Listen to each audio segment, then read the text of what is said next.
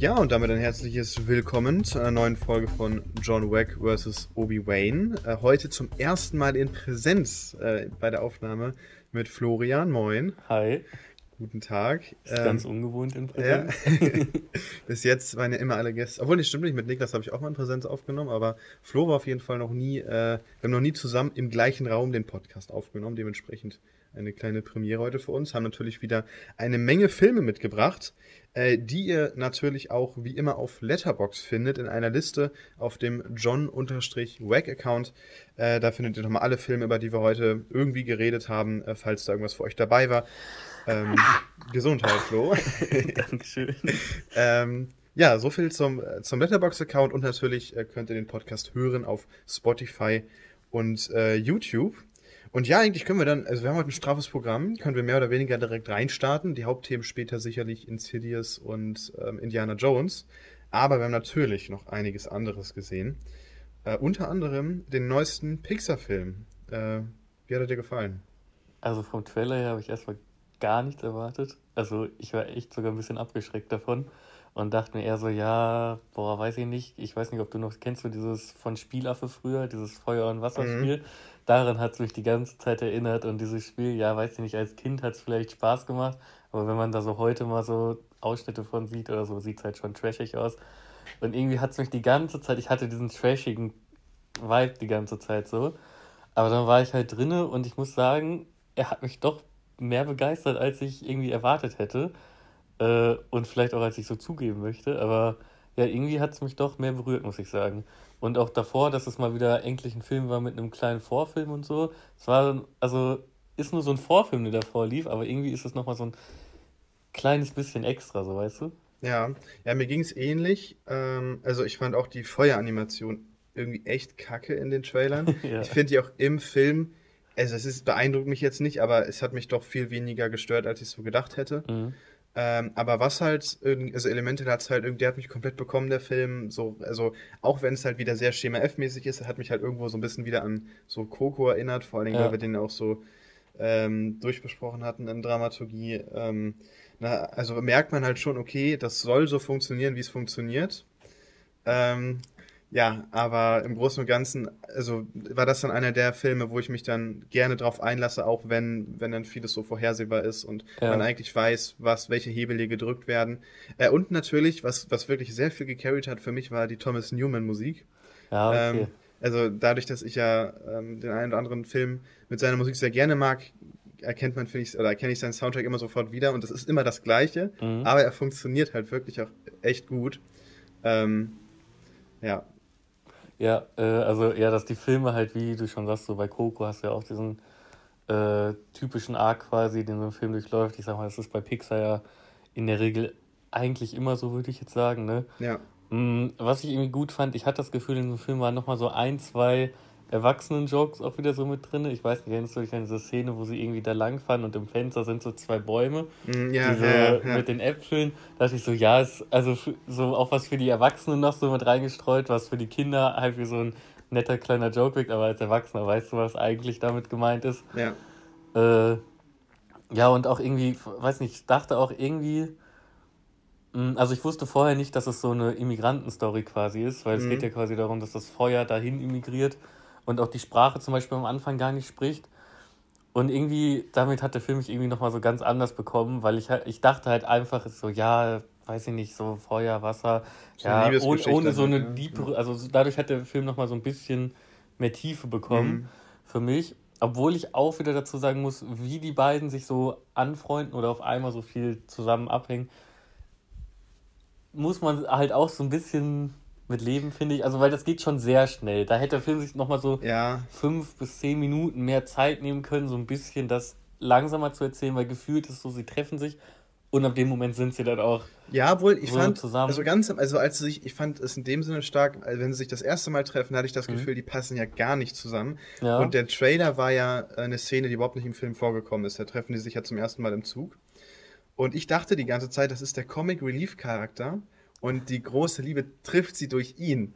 Und ah, ich finde aber, der okay. Film hat es relativ, also natürlich zu schnell, aber relativ gut geschafft, so ähm, das halt so glaubwürdig zu entwickeln, dass dann doch die beiden noch zueinander finden, obwohl sie, finde ich, am Anfang, ja, also da war auf jeden Fall, da hat es nicht gefunkt zwischen den beiden. Ja. Ähm, ja, nee, das nicht, aber trotzdem war, also er war so sehr schnell sehr anhänglich, hatte ich den Eindruck. Ja, ja. Und da hätte ich mir gewünscht, dass die da nochmal so ein ganz klein bisschen auf die Bremse treten, das einmal so ein bisschen natürlicher noch erzählen und dann geht's los. Aber so anders, so auch, keine Ahnung, wenn sie zum Beispiel bei ihm zu Besuch ist oder so und dann so feststellt, so, ja, fuck, alles Wasser. Ja. So, weil ich, das hat schon irgendwie funktioniert für mich und das hätte ich halt im Vorfeld so gar nicht gedacht. Also ich bin wirklich mit der Erwartung da reingegangen, so, ja, wahrscheinlich werde ich dem am Ende so zwei, zweieinhalb so geben. Ja. Aber jetzt, ich glaube, ich habe ihm dreieinhalb gegeben. Ja. Ich glaube, du auch, ne? Ja. Also, weiß nicht, das war schon eine kleine Überraschung für mich so. Ich, ja, ich, ich hatte auch so die Erwartung, dass es so, so ein bisschen schlechter wird als Onward. Mhm. Ähm, ja, Onward habe ich leider nicht gesehen. Ah, okay, ja, also ich weiß, ich habe halt wirklich erwartet, das wird ein leicht unterdurchschnittlicher Pixar-Film, aber für mich war es am Ende wirklich ein, also nicht der beste Pixar-Film, aber wirklich ein sehr solider Pixar-Film, ja. völlig im Durchschnitt. Ähm, und ne, so ein so, solider, durchschnittlicher Pixar-Film ist halt insgesamt immer eigentlich in der Regel noch ein guter Film. Ja, ja, ich dachte halt von der Tonalität geht es so ein bisschen mehr auch wie in Rot oder so. Mhm. Und der war mir ein bisschen zu aufgedreht. Ja, genau. So, der war so gefühlt so sehr Generation TikTok. Ja. Und da fand ich so den Stil insgesamt schon wieder ein bisschen besser. Ja. Also wie du eben auch schon gesagt hast mit der Feueranimation und so, muss man sich vielleicht erst so ein bisschen dran gewöhnen, weil es halt die ganze Zeit so ein Geflacker im Bild ist. Ja. Aber ich fand das ging, also fünf Minuten im Film, dann ging das eigentlich. Ja. Weiß ich, wie war es bei dir? Waren Kinder im Saal? Wie war da so? Ähm, boah, ja, ich war mit Tim im Kino. Mhm. Und unsere eigentlichen Plätze wären wirklich zwischen zwei Kindesgruppen oh. gewesen. Ja, und gut. wir haben uns dann einfach eine Reihe nach vorne gesetzt. Und ja, es war, also die haben mich stellenweise ein bisschen rausgerissen. Ähm, das war ein bisschen schade. Aber im Großen und Ganzen ging es, weil es stellenweise auch lustig war, so auch ja. die Werbung kam und dann, wann geht's endlich los, wann geht's endlich los? Ja. Und dann gefühlt bei jedem Trailer, ist das jetzt der Film? Also, ja. Ja, ja bei mir ist mir aufgefallen, es lief dann ja dieser Carl's Date, der Vorfilm. Ja, ja. Also nochmal so eine kleine Nacherzählung zum Film oben quasi, wie es mit Karl weitergeht. Und ich weiß nicht, ob das einfach. Also ich habe nur die Leute direkt hinter mir gehört. Das war Vater, Mutter, zwei Kinder. Und irgendwie, der Vater hat angefangen, immer so Dinge zu erklären und oder so Aha-Momente zu haben, auch so während des Films dann später. Immer so, aha, ah, die immigrieren gerade dahin oder so. Ich weiß nicht, ob er das so, ob er laut gedacht hat, so, es war nicht, also er hat so leise, ich habe es halt so leise ja, gehört, ja. oder ob er es zu seinem Kind nochmal so für die Erklärung so gesagt hat. Es war für so ein bisschen so, ah, und beim Vorfilm ist mir aufgefallen, waren die so, ja, es geht jetzt schon relativ lange. Sind wir vielleicht im falschen Film? Ja, ja. Also ich glaube, die Leute sind auch einfach nicht mehr gewohnt, dass es einen Vorfilm gibt, kann ja. es sein? Ja, also safe. weil ich wüsste jetzt auch nicht, außer in so Arthouse-Kinos oder so, wo es äh, hin und wieder Vorfilme gibt, aber so im klassischen, regulären Kino wüsste ich jetzt nicht, wann ich das letzte Mal bewusst einen Vorfilm hatte. Also wahrscheinlich sonst letztes Mal auch von einem Pixar-Film oder so. Aber ja, genau. Also Disney macht das ja noch, aber sonst, ähm, ich meine, ich finde es auch an sich ganz nett. Ähm, bei, bei, bei, mir lustigerweise die, die Kids, die, die da saßen, meinten auch, boah, die Werbung geht aber lang, auch noch während des Films. Die haben halt äh, den Vorfilm gar nicht als Vorfilm wahrgenommen, sondern als Werbung. Ja, das war bei denen auch irgendwie ja. so. Da meinten die auch so, jetzt geht schon so lang, ist das ein Trailer oder ist das mhm. so, weil, und ja, am liebsten hätte ich mich umgedreht und gesagt, so, ja, nee, das ist ein Vorfilm, aber was soll ich da das erklären? Dann ja. ja, ähm, ja, soviel zu Elemented. Also eine sehr positive Überraschung. Jetzt wahrscheinlich kein Film am Ende für die Top 10 des Jahres, aber wie gesagt, ein so solider Film. Wo du gerade bei Red warst, ähm, ich habe mir noch den neuen äh, DreamWorks-Film angeschaut. Äh, Ruby Gilman. Ähm, ja, äh, das ist tatsächlich eine, also ich habe mit, mit Tim im Nachhinein drüber gesprochen und uns ist aufgefallen, oder vielleicht ist es auch ihm aufgefallen, ich will jetzt die, die Credits nicht nehmen, aber es ist eigentlich eine Rotkopie Wirklich okay. eins, also eine 1 zu 1 Red-Kopie. Ähm, es geht auch um dieses Oberthema, dass, ähm, ne, also sie bekommt sozusagen ihre, ihre Tage, so wie in Red auch, ne? Also sowas in der Richtung. Und sie verwandelt sich in ein großes Monster und die Mutter auch. Und äh, dann geht es darum, ja, irgendwie seinen eigenen Weg zu finden und nicht unbedingt den zu gehen, den andere Leute vorschreiben und irgendwie an sich damit klarzukommen, dass man sich halt eben verändert und so. Also es war wirklich, eine, also im Nachhinein echt krass, ja. wie sehr das eine 1 zu 1 Kopie von, von Red war. Ähm, die erste halb, also ich muss sagen, in Red mochte ich dieses Überdrehte auch gar nicht. Das hat jetzt ähm, Ruby Gilman auch extrem. Also es ist wirklich, du siehst Twitch-Livestreams ja, ähm, okay. und so richtig. Und ich muss aber sagen, irgendwie die erste halbe Stunde, ich, äh, ich fand es in Ordnung, es hatte irgendwie was. Also irgendwie mhm. konnte ich dem hier dann was abgewinnen, aber so nach einer halben Stunde wurde er dann echt fade, ähm, weil es halt auch wieder die ganz klassische Geschichte ist, beziehungsweise ähm, gibt es sogar eine, also in dem Trailer kommt ja immer auch so eine Ariel-mäßige Meerjungfrau vor, sag ich mal. Mhm. Ähm, ja, da hätte ich noch eine Frage. Ich habe ja. nur den Trailer gesehen. Ja. Und da habe ich so verstanden, ist sie ein Oktopus, der unter Menschen lebt oder so? Nee, sie ist. Oder? Achso, ja. Ja, das wird einfach so die sagen, die kommen aus Kanada. Irgendwie, das ist so okay. der Joke. Und ah, okay. deswegen denken alle, sie sind Menschen, aber eigentlich haben die Menschen ja sehr große Angst vor Kraken. Aber sie erkennen ja. einfach nicht, dass das halt keine ah, normalen okay. Menschen sind, genau. Die Meerjungfrau aber schon und dann freundet sie sich so mit der an. Ähm, ja, und dann nimmt die Geschichte aber eine, eine ganz krude Wendung, beziehungsweise ähm, eine Wendung, die, die, man, die man zehn Meilen gegen den Wind riecht, aber dann irgendwie so die ganze Aussage des Films dann doch, finde ich, sehr stark in Frage stellt. Ich will es jetzt halt, ich meine, ich könnte es jetzt auch spoilern. Ich glaube, das Interesse für den Film, der wird eh maßlos untergehen. Ähm, aber es war ein sehr merkwürdiger Film, einfach weil er war auf der einen Seite klassisch, hatte, einen, hatte eine super merkwürdige Message irgendwann durch einen sehr komischen Twist, weil diese, ich, ich sage jetzt einfach mal, also Ruby und die Meerjungfrau freuden sich halt an und es ist ja eigentlich auch schon aus den Trailern klar, ich glaube, es gibt sogar einen Trailer, wo die gegeneinander kämpfen. Das heißt, es ist von ja. vornherein eigentlich klar, okay, die wird irgendwie nochmal später böse. Und ähm, das ist in dem Sinne halt irgendwie dramaturgisch einfach so dumm, weil dass die gegeneinander, oder also wenn, also es wäre eine coole Message gewesen, weil die Meerjungfrauen und die Krake sind verfeindet in dem Film durch so einen alten Krieg. Und es wäre irgendwie eine coole Message gewesen, wenn die beiden Kids sich zusammen uniten, was sie auch eigentlich vorhaben und diesen Krieg beenden wollen, dieses Kriegsball ja. begraben wollen. Aber nein, natürlich ist dann die Meerjungfrau gegen Ende natürlich doch die Böse. Ne? Und, ja, doch, okay. äh, und das und, und dann ist man doch Aber wieder in diesem. Wäre das dann nicht so eine Romeo und Julia Story? Oder ist das? Nee, nee, also dann sind sie wirklich Feinde und äh, dann äh, tragen sie dann doch den Krieg der Eltern ah, aus, sage ja, ich mal. Okay. Ähm, und das war halt irgendwie irgendwie merkwürdig von der Message, weil ähm, es wäre finde ich unerwartet gewesen, äh, wenn die beiden dann einfach zusammen wirklich diesen, diesen Krieg, sage ich mal, beendet hätten. Und dann hätte mhm. das auch wieder so ein bisschen was Neues gehabt. So war es halt echt. Und es war halt auch echt ziemlich, ziemlich öde. Also ich muss sagen, die, der geht ja gerade mal 90 Minuten mit Abspann. Ja. Hat sich angefühlt wie ein Zwei-Stunden-Film, weil ah, okay. nach einer halben Stunde war echt sehr schnell die Luft raus. Ja. Äh, dementsprechend echt ein Dreamworks-Film. War es eher so ein Film, wo ihr alleine saßt? Oder? Wir waren, also, oder, also die ersten, zwei Kindergruppen meinst du, ne? Nee, das Ach, war nee, das Elemente. War bei Elemente, ja, ja. Nee, bei Ruby waren wir erst komplett allein. Ja. Äh, Habe ich auch mit Tim geschaut. Äh, und danach äh, kam so nach einer Viertelstunde kam so eine Mama mit zwei Kids, aber die waren eigentlich harmlos. Ja, okay. Die haben sich auch ganz nach hinten gesetzt. Ja. Ähm, ja, aber ich denke mal, dass der Film auch. Also, ich weiß gar nicht, warum bringt man den Nebenelemental in die Kinos? Glaubt man ja, wirklich, dass man gegen den. Ich weiß nicht, vielleicht. Also, ich habe den Trailer davon nur ein einziges Mal gesehen und das mhm. war bei unserem nächsten Film bei der kleinen Meerjungfrau. Ah, ja. Da lief der davor. Und da dachte ich mir auch schon so, boah, weiß ich nicht, der Trailer hat mich schon nicht so begeistert. Ich hatte auch nicht das Gefühl, dass die Leute im Saal so begeistert davon ja, waren. Ja. Weil es war auch irgendwie so, Meerjungfrauenfilm läuft jetzt vor Ariel, ja, ja. ich sag mal, dem Meerjungfrauenfilm schlechthin für die meisten. Ja. So, ich hatte das Gefühl, auch da, als der Trailer lief, die Begeisterung hielt, hielt sich in Grenzen. Ja. Und wenn du dann sagst, das ist quasi das gleiche wie Rot auch nochmal, also ja, weiß ich nicht. Also, also ich, ich weiß nicht, also Elemental läuft ja auch nicht gut.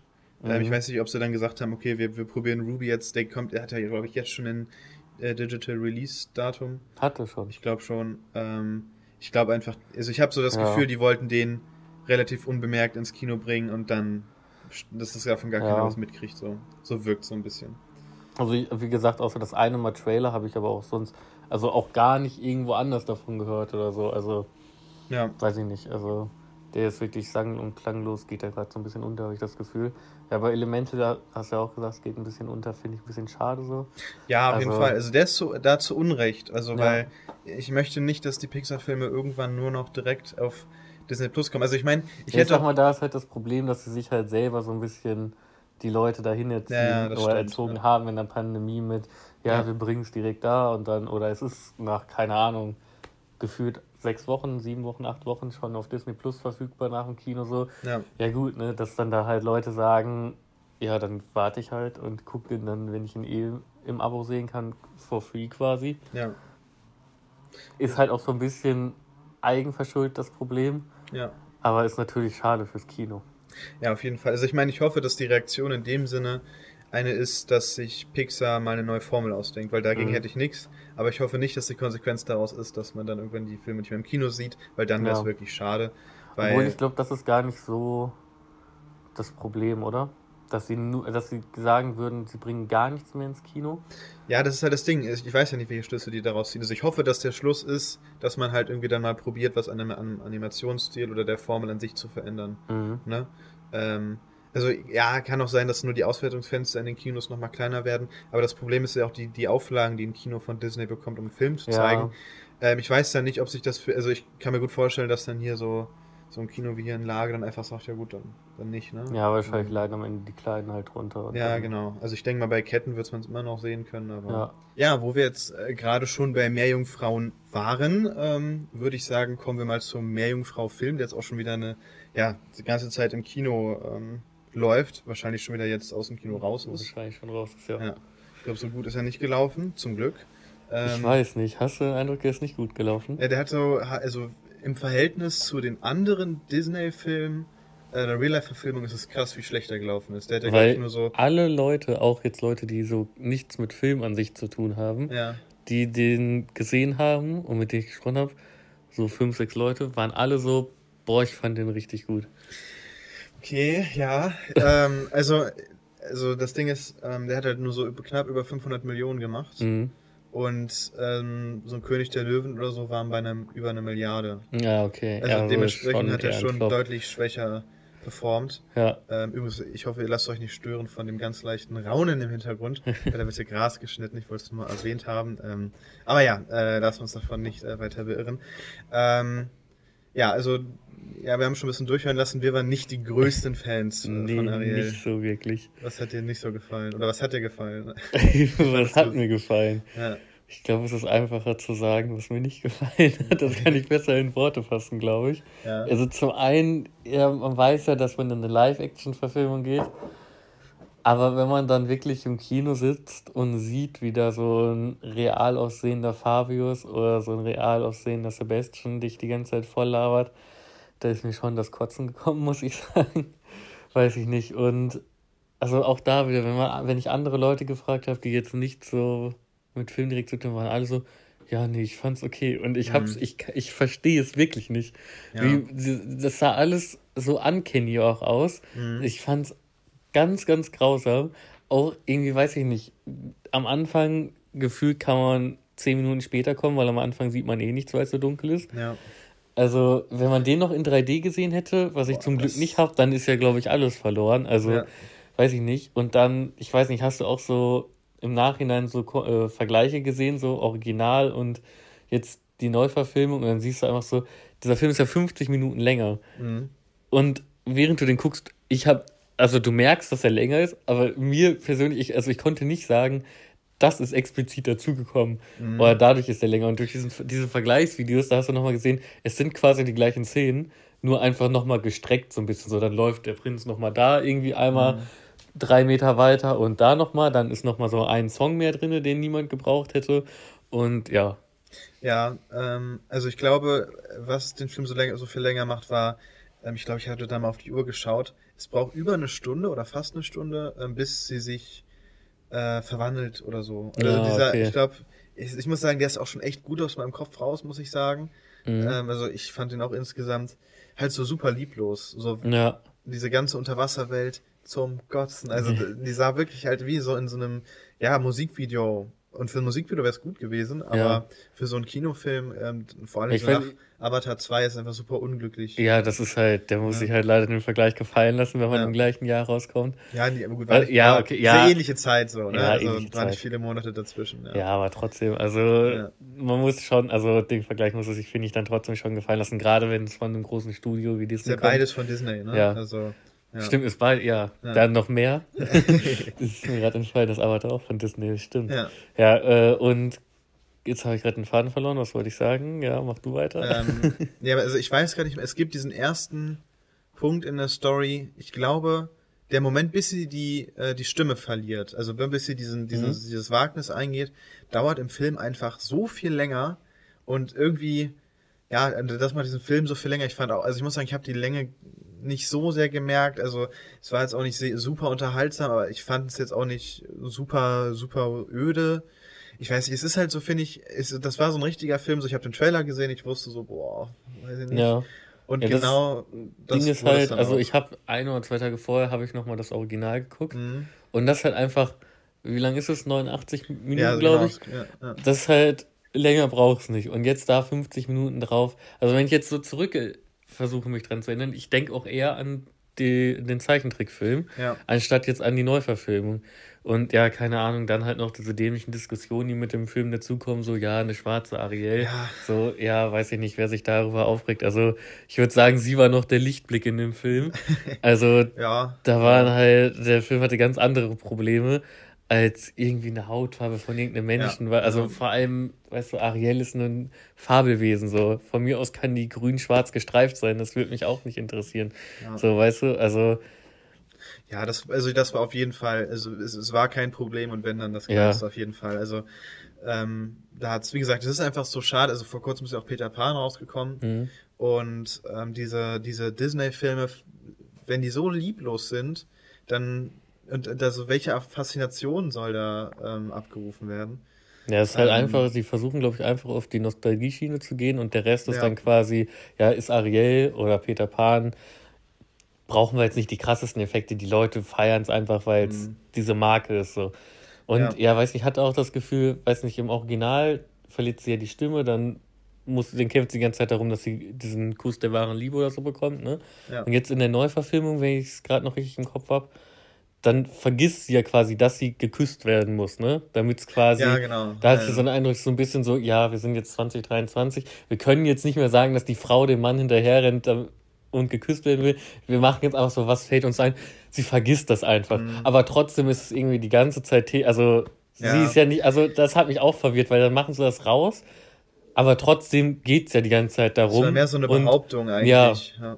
Also Stimmt. sie versucht ja nicht irgendwie dann was anderes zu machen, sondern versucht ja trotzdem geküsst zu werden. Ja. Das ist halt irgendwie auch, ja, weiß ich nicht, wenn ihr es verändern wollt, dann verändert es so, dass es Sinn macht. Und das wirkte so wie so eine Kurzschlussreaktion so am Set. Ach ja, das brauchen wir, wir sind mhm. 23 jetzt mittlerweile. Boah, ja, was machen wir da? Sie vergisst es einfach so. Ja, ja weiß ich nicht. Habt ihr in der Planung vielleicht vergessen, aber. Ja, ja. und also ja, keine Ahnung. Also ich würde sagen, also ich hätte so jetzt nichts weiter zu sagen. Ich finde es einfach wirklich so ein ein richtiger Schulterzuckerfilm. Äh, ja. So ja, es ist er halt. Und ich bin wie gesagt froh, dass, dass der Film weniger erfolgreich war, weil diese. Also ich habe bis ja, jetzt ich glaube, der geht auf Disney Plus, aber bestimmt. Ja, mal. safe, das, das bestimmt. Ähm, mal gucken. Aber ich also, habe bis jetzt noch, kein, noch keine Disney-Neuverfilmung gesehen. Wo, also ich habe auch noch nicht alle gesehen, ich habe viele noch nicht gesehen.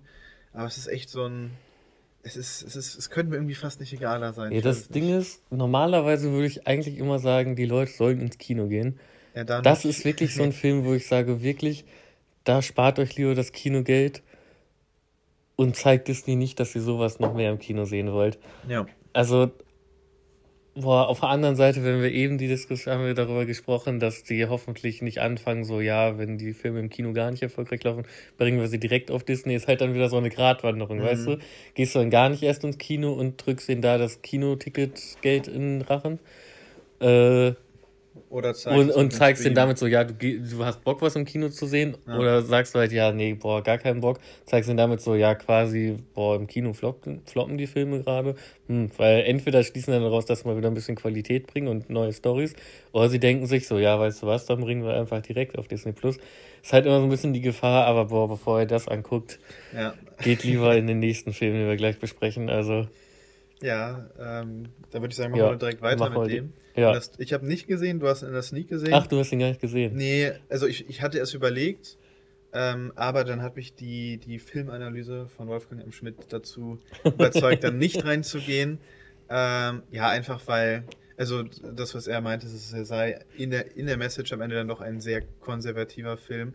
Und ich keine Ahnung, ich hatte irgendwie, dann da ist es sicherlich ganz unterhaltsam, so von dem, was ich gehört habe. Ja, ich sag mal, also in der Prämisse ist es wahrscheinlich schon eher ein konservativer Film, wenn man so genauer drüber nachdenkt oder auch einfach, wenn man einfach mal so überlegt. Also in dem Film geht es ja darum, dass äh, eine reiche Familie, die Eltern haben halt einen Sohn, der halt eher Einzelgänger ist, ein bisschen zurückgezogen in seinem Zimmer lebt, halt eher Online-Freunde hat als reale Freunde.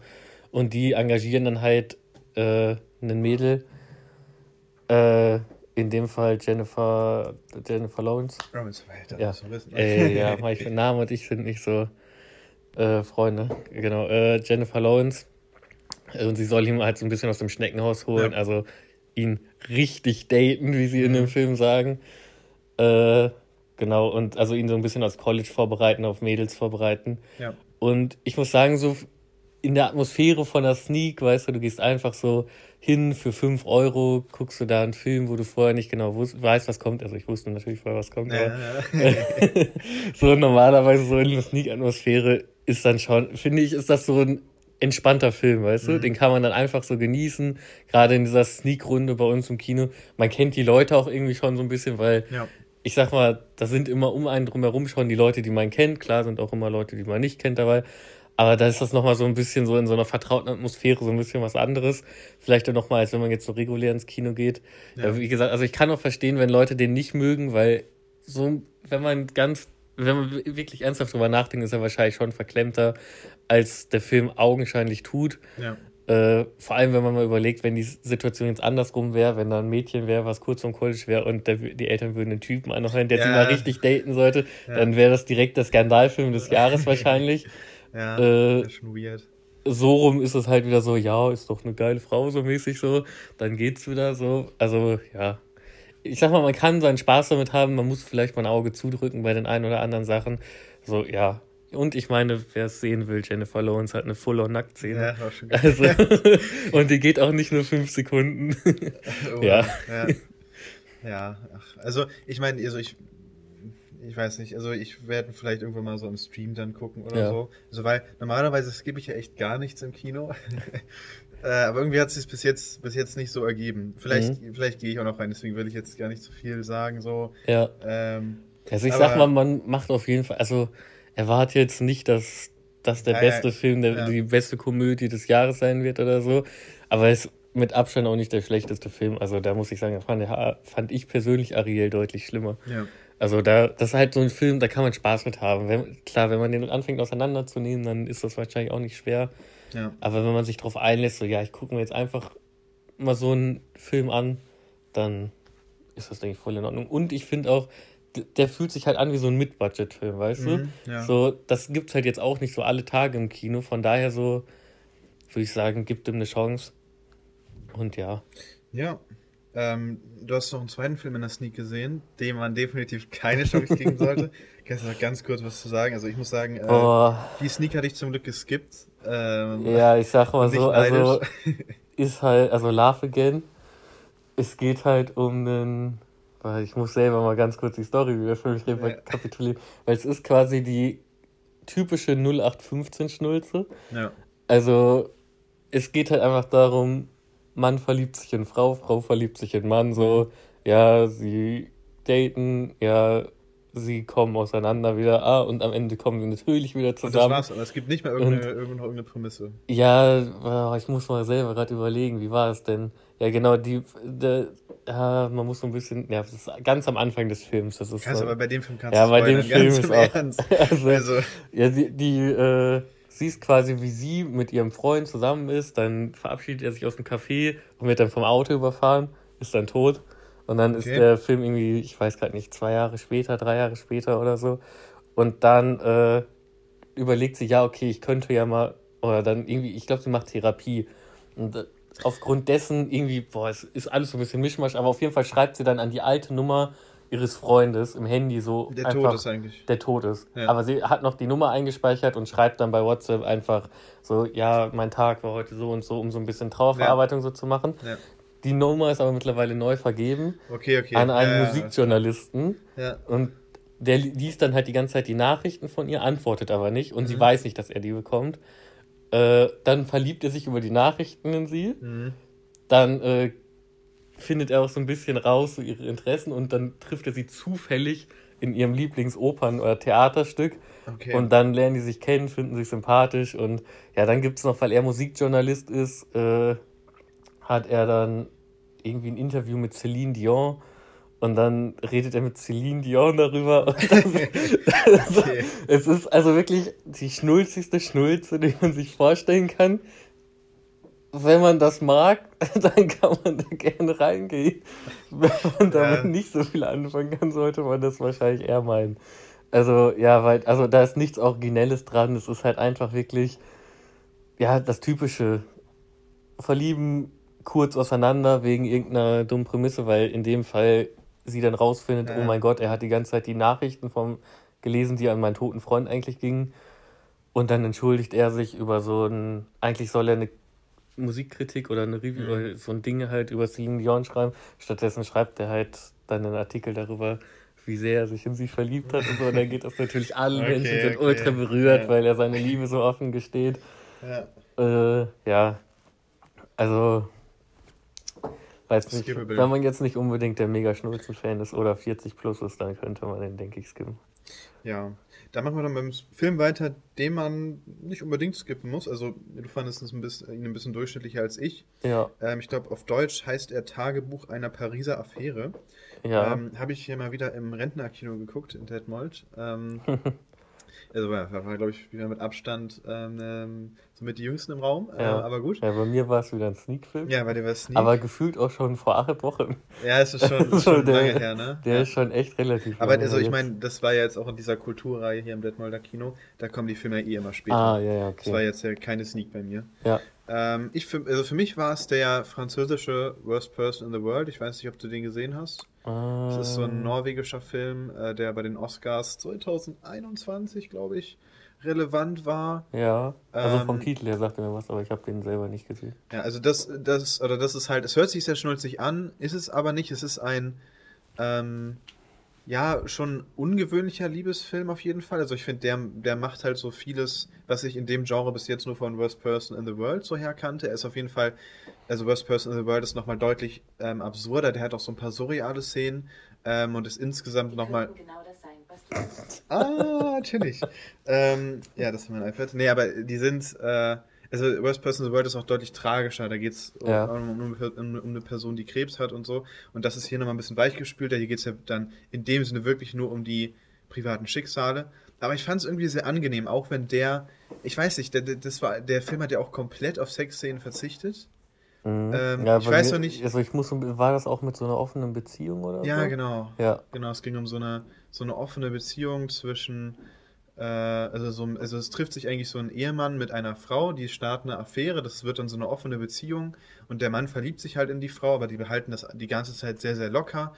Ähm, dann entscheiden die sich irgendwann mal eine dritte Person in die Beziehung reinzuholen ähm, und ja, es ist halt irgendwie einfach ein sehr. Ja, stimmt. Und dann war ja, ich will es. Also, ja, ne, ich will es für Spoilern. Ne? So eine Dreierkonstellation genau, draus, die dann aber zerbrochen ist. Ne? Ja. Genau, genau. Und ähm, also es hört sich jetzt sehr nach Drama an und so ist es aber gar nicht. Es ist irgendwie für, also für die Themen, die der Film behandelt, geht er irgendwie sehr ungewöhnlich oder sehr spannend damit um, beziehungsweise so irgendwie ungezwungen und irgendwie ist der Film sehr unverklemmt, zeigt aber dann so im Verhältnis dazu nicht eine Sexszene so wirklich. Ja, also, ja und der ist halt auch irgendwie sehr ruhig erzählt, so wie ich es ja, habe. Ne? Ja, genau. Also wenn man jetzt hört, so eine Affäre zwischen zwei Personen, dann holen die eine dritte Person und dann gibt es da Spannung. Ja. Das klingt erstmal irgendwie sehr stressig. Es ist alles, nicht dieser Rosenkrieg, den man aber, erwartet. Ja, es ist halt sehr sehr locker. Ja, sehr, sehr locker und ruhig erzählt einfach.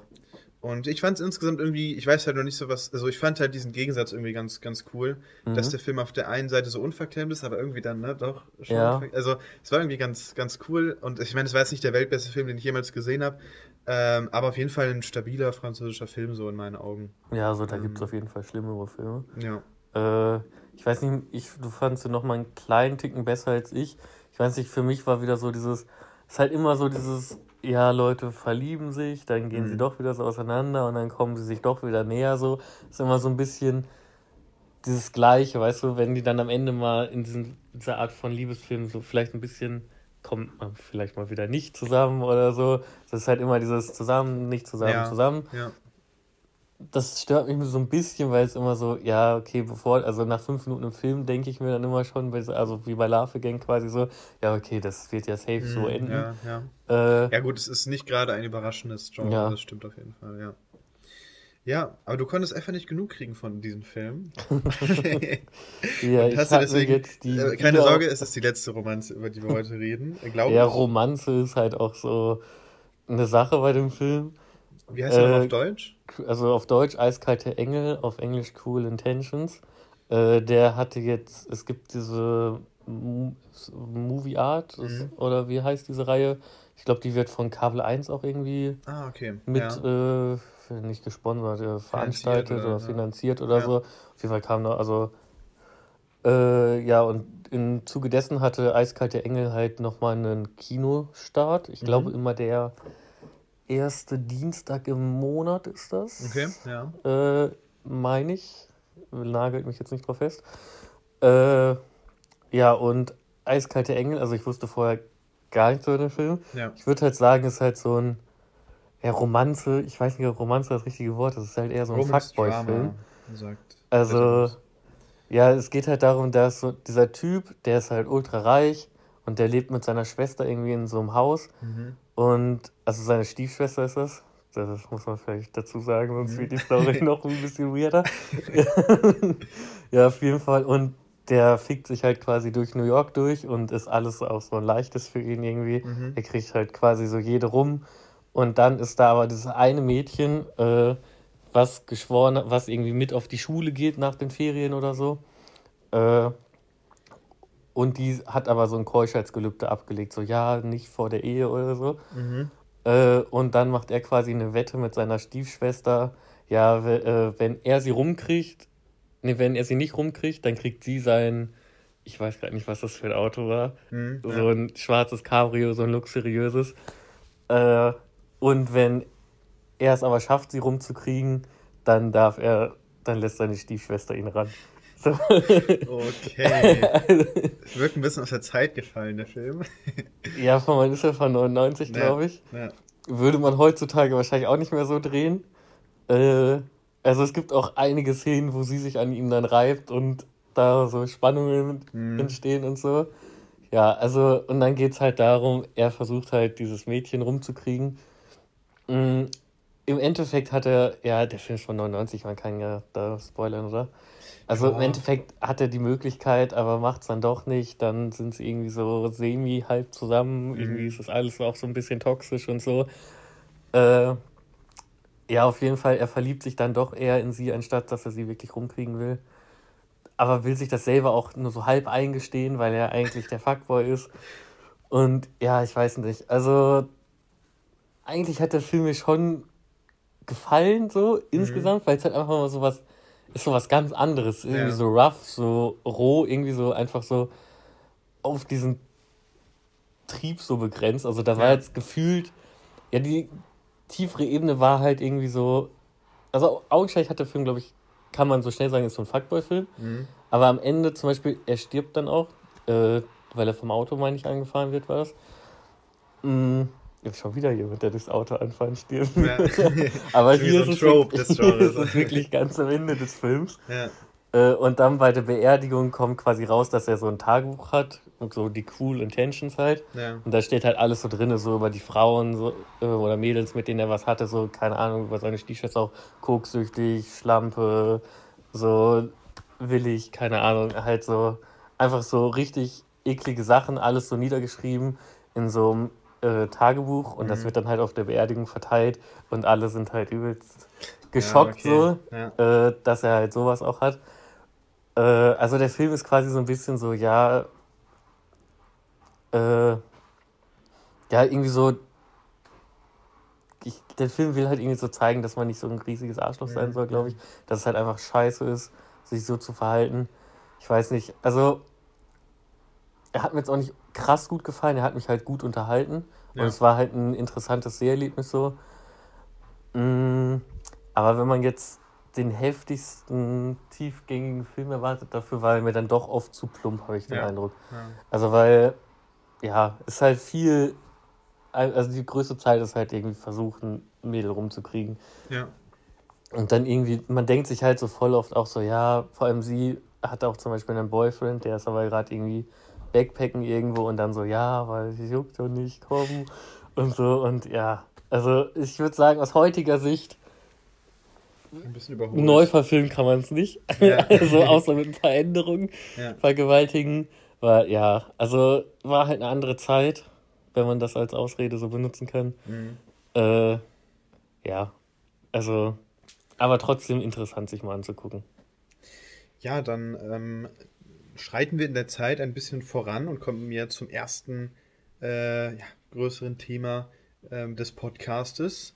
Ähm, ja, wir haben äh, die ersten vier Insidious-Filme so zusammengeschaut und den letzten jetzt äh, unabhängig voneinander im Kino. Ähm, ich hatte vorher noch nie so mit der Insidious-Reihe großartig zu tun gehabt. Ich glaube, du, äh, der erste Teil war dir auf jeden Fall bekannt, ne? Ja, den ersten Teil, den hatte ich irgendwann, boah, weiß ich nicht, als Kind mal gesehen. Ja. Ich weiß gerade nicht, ich gucke mal gerade nach, wann kam der raus? 2010. 2010. Ja. Ja, dann habe ich den wahrscheinlich irgendwie so 2012 mal ja, ja. gesehen oder so, mit 14 dann. Ja. Und ich muss sagen, da war der schon gut gruselig im Alter. ja. Äh, ja, aus heutiger Sicht, weiß nicht, also ich glaube, ich fand den ersten tendenziell besser als du. Ja, ich weiß, ich finde der erste, ähm, ich glaub, weiß, bin mir nicht sicher, ob ich mit Joshua oder Tim drüber gesprochen habe in einer der letzten Folgen. Ähm, ich finde den ersten Insidious, der ist irgendwie. Das ist halt. Also, ich meine, Conjuring ist auch Geisterbahn-Grusel. Ja. Aber in Insidious wirkt das alles nochmal so ein bisschen plumper, beziehungsweise so ein bisschen billiger. Ähm, also zu practical. Also zu. Ja zu sehr geisterbahnmäßig, dass ich zu sehr das Gefühl habe, ja, da, da ist gerade ein Typ in Verkleidung. Ich finde, ähm, also natürlich ist so in, in den CDS 4 so ein komplettes CGI-Monster auch nicht die Lösung. Ähm, ich finde so, da macht der dritte Teil perfekt ähm, aber da reden wir gleich noch drüber. Ähm, aber ich finde, der erste Teil war mir wirklich einfach noch zu klassisch, dieses typische Geisterbahn-Ding. Ich muss aber sagen, dass ich den ersten Teil an sich irgendwie fand ich, ich finde diese gesamte Welt von Insidious ist in den anderen Teilen deutlich spannender als noch im ersten Teil. Vielleicht, weil es eben auch noch so geisterbahnmäßig wirkt und dann halt eher für mich wie ein Filmset aussieht und nicht wie irgendwie die, die Ewigkeit, oder doch Ewigkeit hieß es, ne? Äh, Ewigreich. Ewigreich, genau, Ewigreich. Ähm, ja, dementsprechend, ähm, vielleicht unterbewerte ich den ersten Insidious auch noch so ein bisschen. Ich hatte aber auch ein riesiges Problem mit dem, weil der, das ist der dunkelste Film der Reihe, so ganz klassisch ja. 2010er Horrorfilm. Und es gab, und ich muss sagen, äh, die folgenden Filme bleiben dunkel, aber bei dem war es gefühlt so am schlimmsten. Und irgendwie so dunkle Horrorfilme, wo ich dann da die Augen zusammenkneifen muss, um was zu erkennen. Ich gucke ja immer nicht auf einen ja. LED-Fernseher, sondern auf, auf meinem Beamer oder sonst irgendwo. Ähm, den habe ich jetzt auf dem Beamer gesehen gehabt und der hat halt kein ULED, sondern halt dieses so leicht leuchtende Schwarz. Ja. Und das ist dann einfach nicht so ja. toll zu erkennen, stellenweise. Ja, das macht dann, glaube ich, schon einen krassen Unterschied, auch ob du in einem komplett dunklen Raum gucken kannst. Ja, es, ist, es war komplett äh, dunkel, aber wie ah, gesagt, okay. also, aber trotzdem war es halt, also es ist, es ist nicht so schlimm gewesen wie im Godzilla von 2014, wo man stellenweise wirklich gar nichts sieht. Ja. Ähm, aber es war mir auf jeden Fall zu dunkel, ne, dass es mich gestört hat. Ja. Also vielleicht muss man auch mal sagen, die Insidious-Filme sind ja auch nicht chronologisch erzählt. Ja. Also ich glaube, Teil 1, 2 und jetzt der fünfte spielen nacheinander. Genau. Und dann Teil 3 spielt vor Teil 4, ne? Ich weiß, das weiß ich gar nicht. Kann und nee, Teil, Teil 4, 4 spiel, drei, ne? spielt vor 3. Ja. Also 4, 3, 1, 2, ja. 5 in der chronologischen Reihenfolge, glaube ich, ne? Ja. Äh, ja, ist ein bisschen wild, wenn man das guckt. Äh, ja, also ich hatte jetzt nicht so das Problem mit, dem, mit der Dunkelheit beim ersten Film mhm. und vielleicht bin ich da auch nochmal so anders, weil, weiß ich nicht, von früher. Also ich hatte den auch schon noch mal ein bisschen gruseliger und krasser in Erinnerung. Ja, ja. Das ist dann halt einfach so, ja, wenn man das als Kind guckt, dann wirkt es natürlich nochmal ganz anders. Ja. Äh, ja, ich weiß nicht, also ich muss halt leider sagen, so für mich so, Teil 2 war dann schon ein bisschen. Ja, warte, wollen wir zu Teil 2 gehen? Oder hast du irgendwie. Achso, ja, nee, ich will jetzt schon weitergehen. Okay, ja, ich würde noch auf jeden Fall festhalten, weil das, das, das flacht so ein bisschen ab, aber ich fand ähm, vor allem die ersten Teile vom Sounddesign auch noch richtig stark. Wenn dieses mhm. Insidious aufploppen, dann ist ja diese, sind da diese sehr gruseligen Streicher drunter. Das, ich weiß ja. nicht, hat leider der 4 und 5 haben es nicht mehr gemacht, das war schade. Aber das, das Sounddesign war auf jeden Fall immer noch ein großer Pluspunkt so insgesamt äh, die, für die Reihe für mich. Aber ja, dann lass uns zum zweiten Teil gehen. Ähm, ja. Auch noch äh, ich finde, also ich finde diese Insidious-Reihe sind jetzt nicht die Mega-Filme, aber ich finde es irgendwie spannend, weil wir haben einmal den James Wan als Regisseur vom ersten und zweiten Teil, der dann immer noch als Produzent dabei bleibt. An sich ist es ja auch eine Reihe, die äh, von Jason Blum ähm, natürlich noch mitproduziert ist. Und dann aber die noch spannendere Personalie ist für mich, ähm, ist Aussprache, Lee Winnell, oder Leith Whannell, ich weiß nicht, das ist der Regisseur von Upgrade ähm, oder auch in The Invisible Man. Das mhm. ist so, also der, äh, jetzt im fünften Teil stand ja auch nochmal, dass die Charaktere von ihm created sind. Also es scheint wohl so seine Reihe zu sein. Er hat irgendwie die Story und auch fast für jeden Film das Drehbuch geschrieben. Auch beim zweiten Teil. Und beim zweiten Teil finde ich nämlich, da war ich sehr überrascht vom Drehbuch, weil es ja dann auf einmal, ich meine, es gibt mehrere, also Schreck hat das ja auch gemacht und es gibt, mir fällt gerade, äh, Indie macht ähm, ein bisschen, aber es gibt halt, also der, also der macht es ja wirklich extrem, dass er sich den ersten Teil nimmt, den zweiten Teil draufsetzt und dann so sehr geschickt ähm, finde ich, ins Drehbuch so eine Zurück in die Zukunft Nummer rausmacht. Ähm, ja. Und das hat mir echt gut gefallen. Überraschend gut. Ja, ich bin immer so ein bisschen. Ah, ich muss sagen, ich tue mich immer schwer damit, wenn das sich so ineinander verwebt mhm. und so. Also ich an sich haben sie es, finde ich, gut gelöst. Aber ich denke mir immer so, ja, wenn man jetzt nicht den ersten Teil, also wir haben jetzt ja direkt davor geguckt. Ja. Also es war schon jetzt, zu lang. Es war, glaube ich, wir haben einen Monat Pause ja, zwischen. Das stimmt, war, das da war schon ein Monat zwischen. Und da ja. musste man schon mal so ganz kurz überlegen, so, ja, warte. Ja, doch, so war das. Mhm. Ich weiß nicht, warst du das, der auch, war das bei dem Teil, wo du gefragt hast, so, warte, hatten die irgendwie zwei Söhne oder war das ein Sohn? Ja, ja, so? doch, kann sein. Da, ja. da, da hat man schon gemerkt, so, da, da ist schon so ein bisschen äh, Verwirrung drin, weil in, also es geht ja auch die meiste Zeit nur um den Sohn, der im Ewigreich da ist und ja. der andere ist halt, ja, der ist halt auch da, aber der ist halt in der realen Welt so, ne? Äh, ja, weiß nicht, und äh, wie heißt sie hier, Elise? Kommt natürlich auch wieder in Teil 2 vor. Ich weiß nicht, wie fandst du sie in Teil 2? Ähm, das war die Mom, ne? Oder ach, nee, Quatsch, das war die, äh, die, die, die, Vermittlerin ach, ja, die, Ewigreich quasi. Die später das, äh, ab dem dritten Teil dann auf einmal das Franchise trägt, ne? Ja.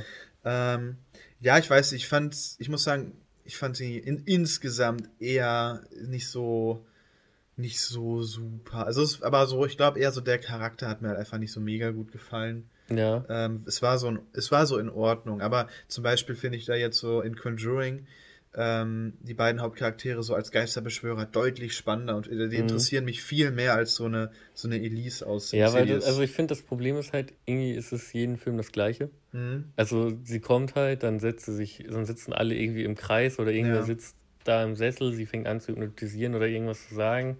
Dann fängt das Licht an zu flackern, alles wird ja, dunkel. Ja, ja, dann auf einmal zack im Ewigreich.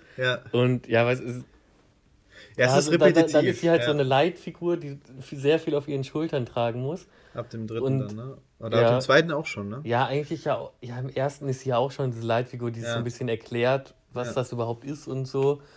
Also sie hat ja schon in jedem Teil, jetzt bis auf den äh, fünften, so. ist sie ja schon immer sehr präsent. Ja. Und für meinen Geschmack kann sie es nicht so ganz tragen. Ganz also klar, wie du schon sagst, Conjuring funktioniert da für mich besser. Ja. Und vielleicht liegt es auch einfach daran, weil sie halt quasi mehr oder weniger immer das Gleiche so macht. Ja. Mhm. Obwohl, war sie im dritten Teil? Nee, im dritten. Ja, also ab dem, also wir können da mal, also ich so ja. lange über, also für mich muss ich sagen, ist Insidious 2 so nach dem ersten Mal, ich habe bis jetzt jeden Film nur einmal gesehen, so mein Lieblingsteil, weil ich, wie gesagt, ich fand das Drehbuch mhm. wirklich überraschend, äh, überraschend gelungen. Ähm, vor allen Dingen war der, der hat mir der Horror insgesamt nochmal so ein bisschen besser gefallen. Ja. Den besten Horror der Reihe hat, finde ich, dann aber Insidious 3. Ja. Ähm, den fand ich persönlich am unangenehmsten. Also bei dem habe ich mich stellenweise wirklich gegruselt. Der hat mich echt gewundert. Natürlich ist es Horror von der Stange so, aber den fand ich wirklich unangenehm. Ja. Ähm, hier als Regisseur dann jetzt eben Lee Vanell, der jetzt mal selber übernimmt, fand ich auch cool. Und ich finde, das merkt man auch.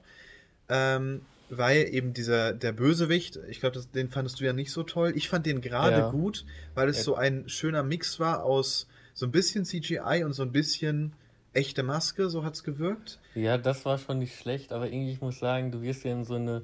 Also am Ende von Teil 2 siehst du ja schon irgendwie ja. da diese Family. Dann wirst du halt in Teil 3 so in diese neue Family geworfen. Ja, die neuen Figuren und sind auf jeden Fall schwächer. Für meinen Geschmack war das halt, also ich konnte nicht so richtig mit denen connecten. Also für mich ja. war quasi so, ja, wenn die jetzt halt draufgehen, dann gehen die halt drauf. Also da war jetzt nicht so, da hatte man vorher zu der Familie, zu den äh, Daltons, ne, nee, Dalton doch. war der Vorname, ne?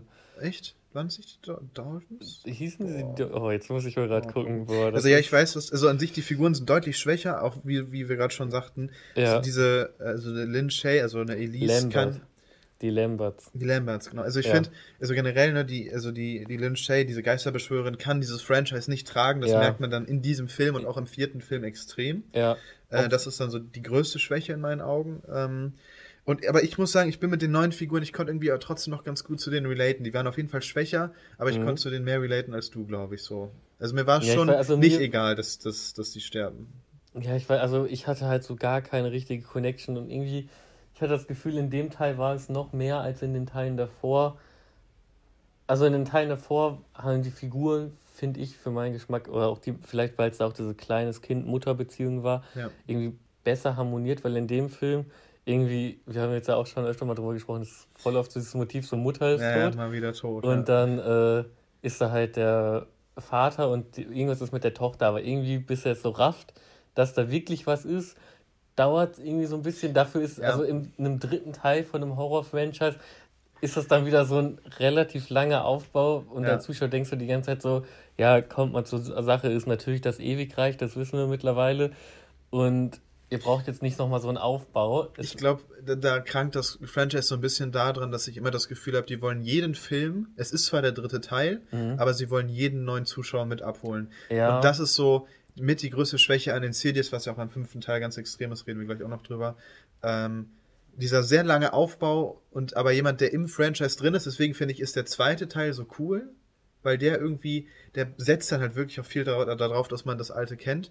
Aber mhm. ab dem dritten Teil muss, ist die erste Hälfte des Films eigentlich erstmal wieder dieses ja, neue. Es fühlt sich quasi an wie Teil 3.1 oder 1.3. Ja. So, ja. also so ein bisschen, ja, und dann halt, weiß ich nicht, wenn sie auch besessen wird oder so und dann ist das Gruselige, dass sie ihr vergipstes Bein gegen die Tisch oder Bettkante so schlägt, so, ja, okay, das ist wahrscheinlich schmerzhaft, aber ja, ich weiß nicht, das, ist, bekommen. Ich das ist bekommen. jetzt nicht so, wo ich mir denke, so, boah, Alter, das ist so heftig gruselig. Ja. Ich weiß nicht, also. Ich, fand's, ich fand den echt unangenehm, muss ich sagen. Auch den, den gesamten ja, okay. Vibe des Films, ich weiß nicht. Ähm, aber vielleicht lag es auch daran, den habe ich, glaube ich, ja doch, den habe ich ja auch in diesem riesen Wohnzimmer geschaut mhm. und hinter mir fünf Meter lang nichts. Das, ja, okay. ich, das macht schon viel aus. Das ist gruseliger ja. als in einem Kinosaal, finde ich. Ja, okay. Also, wenn du so ganz alleine in einem Haus bist, sage ich mal. Vielleicht, das spielt sicherlich da auch nochmal mit rein.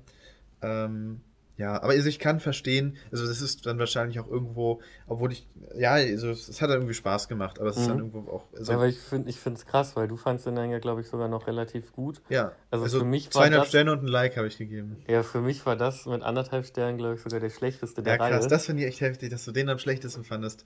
Aber gut, also bei mir hat er echt, also, beim, also ich hatte wirklich richtig Schiss bei dem Film. Ja, okay. Du meintest ja, dich hat es gar nicht so. Ja, also da war vielleicht mal so ein, so ein Jump-Cut oder so, wenn sowas ist, Jump Cuts sind halt Jump immer so. Äh, was? Jumpscare. Jump Cut war gerade eine Englischsprache. Ja. Jumpscare, ja, Jump Cut ist, Jump Cut ist ein bisschen was anderes. Ja. Äh, ja, wenn da halt so ein Jumpscare ist, ja, okay, da bin ich halt schnell schreckhaft, aber das hat halt jetzt nichts mit der Gruseligkeit des Films an sich zu tun. Ja. Mm, ja, ich weiß nicht. Also dadurch, dass es für mich die Figuren nicht connected haben und es sich so sehr wie ja, wir erklären jetzt nochmal quasi mehr oder weniger von ja. Anfang Weil dadurch, dass es eine neue Familie ist, wird es ja dieser Familie auch erklärt, dadurch dem Zuschauer. Ja, ja. Und ja, ich weiß nicht, ob sie sich dann gedacht haben, ja, okay, Teil 4 oder so können wir dann mit dieser neuen Familie oder so grundsätzlich mit anderen Leuten noch weitermachen, weil die Lamberts auserzählt sind. Aber, und dann haben sie vielleicht gemerkt, es hat nicht so funktioniert, weil mit Teil 4 ja, wohl mit Teil 4 gehen sie ja noch nicht wieder ja, zurück. Ja, genau, da, also. Mit Teil 4 kriegt er immerhin Elise mal eine Backstory. Ja, aber das Und ist, also, ja. Sollen wir zu Teil 4 rübergehen oder hast du noch? Ich hätte jetzt so den Übergang gemacht, ja, wenn du ja. noch was hast. Nee, sonst. nee, können wir gerne. Ich fand, bei Teil 4 fand ich dann halt wieder, fand ich ein bisschen besser zumindest, dass Elise jetzt eine Backstory hat. Dadurch kann ich sie so ein bisschen mehr verstehen. Ja. Sie kann das Franchise dadurch für mich immer noch nicht so wirklich allein, also allein in Anführungsstrichen tragen. Ja. Äh, aber ich habe schon, seitdem mag ich sie ein bisschen mehr, muss ich sagen. Schon, obwohl ich sagen muss, also für, für mich, das ist so eine typische Franchise-Geschichte, jo, wir nehmen uns jetzt einen Charakter und dann kriegt er jetzt mhm. die übelkranke Backstory. Ja, klar. Ähm, und ich finde die, also einmal fand ich sie nicht sehr glaubwürdig irgendwie. Mhm. Also ich finde einfach diese, so, dass sie da irgendwie, ich weiß nicht, war das ein sowjetisch, also, das, also ich finde, das wirkte so nee, sehr. Das war schon amerikanisch. Ja, aber es wirkte, war der nicht irgendwie. Ähm, das war doch, war es nicht. Aber irgendwie so ein krassen Militär. Ja, das war direkt in einem Gefängnis halt, mit ja, Todesstrafe ja, genau, wurde. Ja, und genau. der Vater war quasi. Ja, stimmt, stimmt. Der Vollstrecker oder so dafür, ja. weiß ich gerade Ich meine, es wirkte so ein bisschen, also, also gut, ich, damit hatte ich jetzt nicht die größten Probleme, trotzdem wirkte es insgesamt so ein bisschen unglaubwürdig. Mhm. Ja, okay, ähm, es ist halt dieses typische, okay, Horrorfilm, was machen wir? Ah, die wohnen direkt neben einem Gefängnis, ja. wo auch immer die Todesstrafe verhängt wird und das wird auch live im Radio natürlich alles übertragen, dass man auch, oder im Fernsehen sogar, ja. dass man auch schön da mitfiebern kann.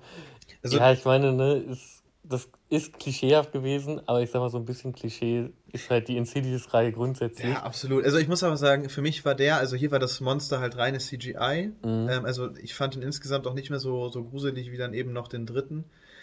Ähm, ja, und es war halt so, es war halt, ich fand, das war, der war keine Katastrophe, aber auch wenn sie hier eine Backstory bekommt, bekommt sie die irgendwie zu spät und dann wirkt die mir so ein bisschen zu, zu reingesetzt ähm, für diese Elise. Und deswegen ja. war es halt so für mich jetzt so schon mit so einem kleinen Abstand äh, der schwächste Teil der Reihe. Mhm. Ähm, ich muss sagen, dass ich jetzt von dem auch, glaube ich, so insgesamt am wenigsten behalten habe, weil ja. der stellenweise, finde ich, auch so ein bisschen ins Lächerliche abgedriftet ist mit diesem komischen Schlüsselmonster da, ne? Ah, ja, also ich würde halt sagen, wenn man den, die Filme jetzt halt so in der chronologischen Reihenfolge guckt, dann ist es vielleicht gut, wenn man den halt dann als erstes guckt, ja. weil dann hast du direkt von Anfang an die Backstory. Ja.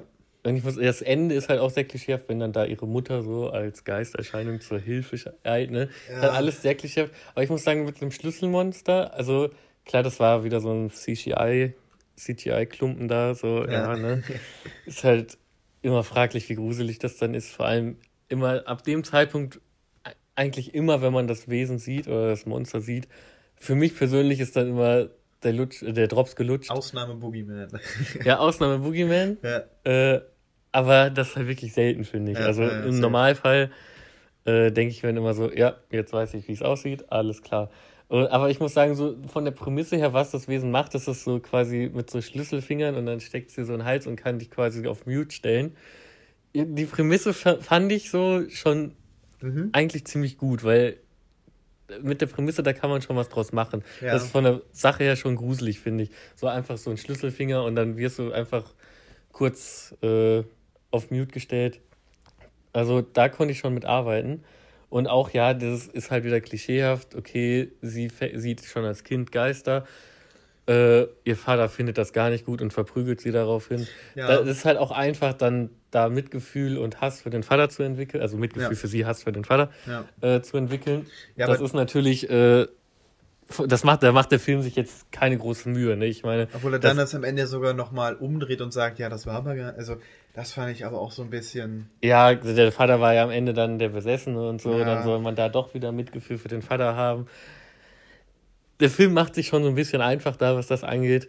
Aber ich weiß nicht, irgendwie hat es mir, also es hat mir halt einen halben Stellen besser gefallen mhm, als der dritte ja. immer noch.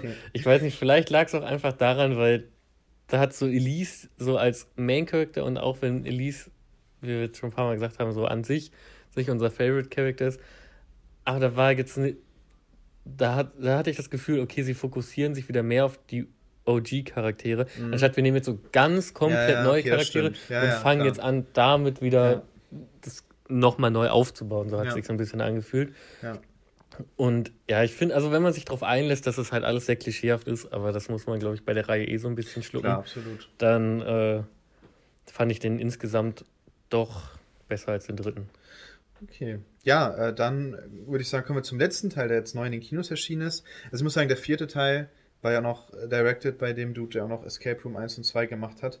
Ja. Äh, weil sonst, ich finde die, ne, die Regisseure von der Insidious-Reihe eigentlich sehr interessant. Das gilt für ne, James ja. Wan 1 und 2, ähm, Lee Frenell im dritten und im fünften ist es das Regiedebüt von Patrick Wilson. Finde ich irgendwie echt spannend, weil ja. man kennt, es ist so der Horrorfilm-Dude, finde ich. Also, ne, äh, man ja. kennt ihn aus Conjuring, jetzt aus Insidious, und das sind, ist schon echt, ähm, sind schon eine Menge Filme. Natürlich hat er auch noch andere Sachen gemacht, aber ähm, ja, daher kenne ich ihn auf jeden Fall auch ähm, gut her und ich finde es irgendwie spannend, dass er jetzt zum ersten Mal dann hier eine, ähm, ne, das Regiedebüt macht mit Insidious 5 und ich fand es, ähm, ich weiß halt nicht, wie viel Einfluss er so auf, auf das Drehbuch hatte, weil das die größte Schwäche für mich in Insidious 5 war auf jeden Fall das Drehbuch, ähm, denn an sich ich finde das halt eigentlich bescheuert, dass der dritte Insidious Chapter 3 heißt, weil eigentlich ist Insidious 5 Chapter 3. Ja. Ähm, muss man ganz klar so sagen. Und ich finde es erstmal toll, dass es wieder um die alten Figuren geht. Und irgendwie ist es auch cool, weil es ist ja, glaube ich, sogar derselbe Schauspieler. Und wenn nicht, haben sie es super gut gecastet äh, von dem Jungen.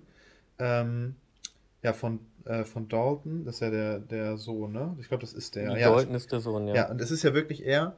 Ähm, und irgendwie, ne, es sind, ja, es sind ja wirklich neun Jahre vergangen. Das heißt, mhm. irgendwie habe ich, äh, also war es fast schon eine neue Figur, aber irgendwie auch nicht. Ja. Irgendwie fand ich das, das ganz cool gelöst. Ähm, das größte Problem ist dann halt, dass man irgendwie, die brauchen dann, ne, die haben ja alles vergessen. Und ja, dieser Prozess, bis sie sich erinnern, ah, der hätte kürzer sein das müssen. Das ist auch wieder so, wir müssen das jetzt wieder erklären, ja. obwohl wir im fünften Teil sind. Und auf ja, das war halt auch wieder, wie du schon sagst, das ist eigentlich der dritte Teil, aber jetzt ist es der fünfte Teil und dadurch hast du diesen Backstep mit, ja, wir zeigen nochmal kurz so ein Flashback, wie sie jetzt hypnotisiert werden und mhm. schwupp, alles ja. ist vergessen, bis auf die positiven Sachen im Leben. Und dann wirst du einfach, dann kommt, steht da, glaube ich, sogar wirklich neun Jahre später, ne? Ja. Und dann ist einfach so, ja, und jetzt, dann irgendwie, da hatte ich auch so ein bisschen den Eindruck, der Film startet ja quasi, ja, das ist direkt der Anfang des Films, ich glaube, das kann man auch sagen, dass die Mutter von ihm quasi gestorben ist und sie bei der Beerdigung stehen. Äh, und dann, der, also die beiden sind ja mittlerweile getrennt, er lebt alleine, sie mit den Kindern. Äh, und dann stehen sie da vom Auto und äh, sie sagt irgendwie so, ja, willst du ihn dann fahren? Und irgendwie anstatt hier, oder willst du ihn vielleicht nächste Woche fahren oder so?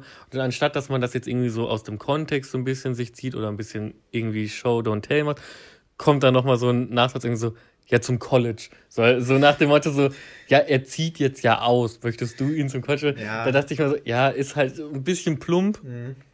Und ja, aber. Also, äh, das ist so das größte Problem, dass der Film super plump wird. Also, er ist am Anfang, ne, das, das auch schon, aber vor allen Dingen hinten raus. Und das liegt, glaube ich, echt daran, dass man sich am Anfang wieder viel zu sehr darauf fokussiert hat, auch neue Leute jetzt ins Kino mhm. zu bringen. Ich glaube, deswegen heißt er auch The Red Door und hat gar keinen. Ja, ähm, ne, ja das ist ja grundsätzlich so ein Ding, dass die, glaube ich, auch grundsätzlich bis auf so Ausnahmen gar nicht mehr so drei, vier, fünf ja, schreiben, genau. weil sich dann Leute denken, ja, okay, das ist der fünfte Teil, soll ich da reingehen? So denken die Leute, oh, Insidious Red Door, haben vielleicht noch nie was von Insidious ja. gehört oder haben was davon gehört, aber denken sich so, ah ja, okay, der Red Door hat aber keinen, ne, gehe ich mal rein. Also ich finde, er macht am meisten Spaß, wenn man eben die anderen Teile schon kennt, weil mhm. ich finde, hier ist es eigentlich echt wieder wichtig, Teil 1 und 2 zu kennen. Ja, auch einfach es, wegen den Figuren. Ja, genau, also. und, obwohl es Flashbacks gibt, aber ich muss sagen, der Film, ich, ich fand ihn eigentlich echt ganz nett, ähm, aber hinten raus wird dann ja wirklich sowas, die Messages, die der Film haben will, werden ja wirklich wortwörtlich von den Figuren gesagt. Ja. Ich glaube, der,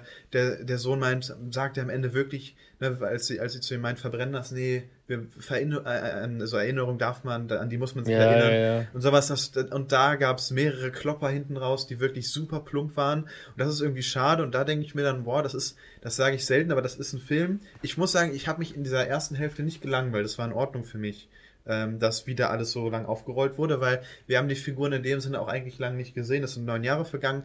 Und irgendwie war das, finde ich, auch ein spannender Trope, ähm, dass, dass sie hypnotisiert wurden und sich erst so langsam wieder erinnern und ach, irgendwas ist mhm. komisch, es kommt so diese, diese alten Wunden reißen wieder auf. Ähm, aber der Film ja. hätte eine halbe Stunde länger sein müssen, um das hinten raus auch vernünftig aufschlüsseln zu können und dabei halt ein bisschen, um ein bisschen subtiler zu sein. Ja, das Problem, was ich halt auch irgendwie hatte, ist, also der Film startet ja wirklich damit so, dass sie das Schlechte vergessen sollen und, mhm. da, und, und aber der ganze Film, wo äh, dieser Vater-Sohn-Konflikt bis auf ganz am Ende ist und auch also der, Vater mit der Mutter und so fühlt sich irgendwie eher ein bisschen depressiv an, habe ich den Eindruck. Weil, ja, gut, das war auch so gewollt, oder? oder ja, ich glaube, das war schon so gewollt, aber der Film startet so mit, ja, wir vergessen das Schlechte und so das Positive und dann ist alles so ultra, also ich hatte das ja, Gefühl, gut, es, es, ist alles sehr negativ. So. Ja, aber ich finde, es hat gepasst. Also es ist so, dass das hat halt die Figuren, finde ich persönlich, nochmal Ne, weil es war halt viel Konf Konfliktpotenzial da. Ja. Das für mich also ich hatte halt die ganze Zeit den Eindruck so, die Mundwinkel waren die ganze Zeit unten. Ja. So, ja, ich weiß nicht. Manchmal denke ich mir so, ja, okay, eine Figur wird traurig dargestellt. Das heißt jetzt aber auch nicht, dass sie 90 Prozent des Films mit runtergezogenen Mundwinkeln durchs Bild laufen muss.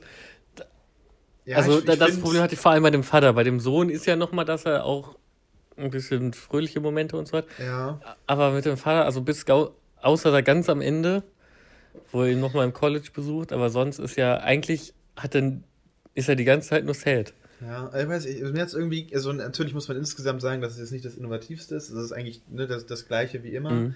Ähm, aber ich hatte damit irgendwie echt nicht so das Problem, beziehungsweise ich fand halt den Vater und auch den Sohn so ein bisschen weird, aber das passt ja auch so zu der Vergangenheit, mhm. die die haben. Die sollen ja auch ruhig so ein bisschen weird sein.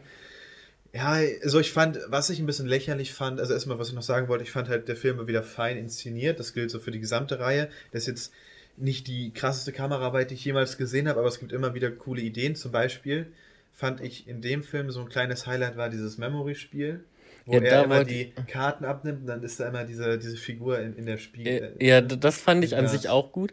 Ich habe aber das Memo, also das ja, Memory hat Worauf ich hinaus wollte, das fand ich overacted, dass er sich da an, an zwei Sachen nicht erinnern kann. Ja. Grad, das war dumm, weil da ja. dachte ich mir, boah, also. Weil da dachte ich mir auch so, da wird er doch, also das war, visuell war es geil ja. mit der Figur.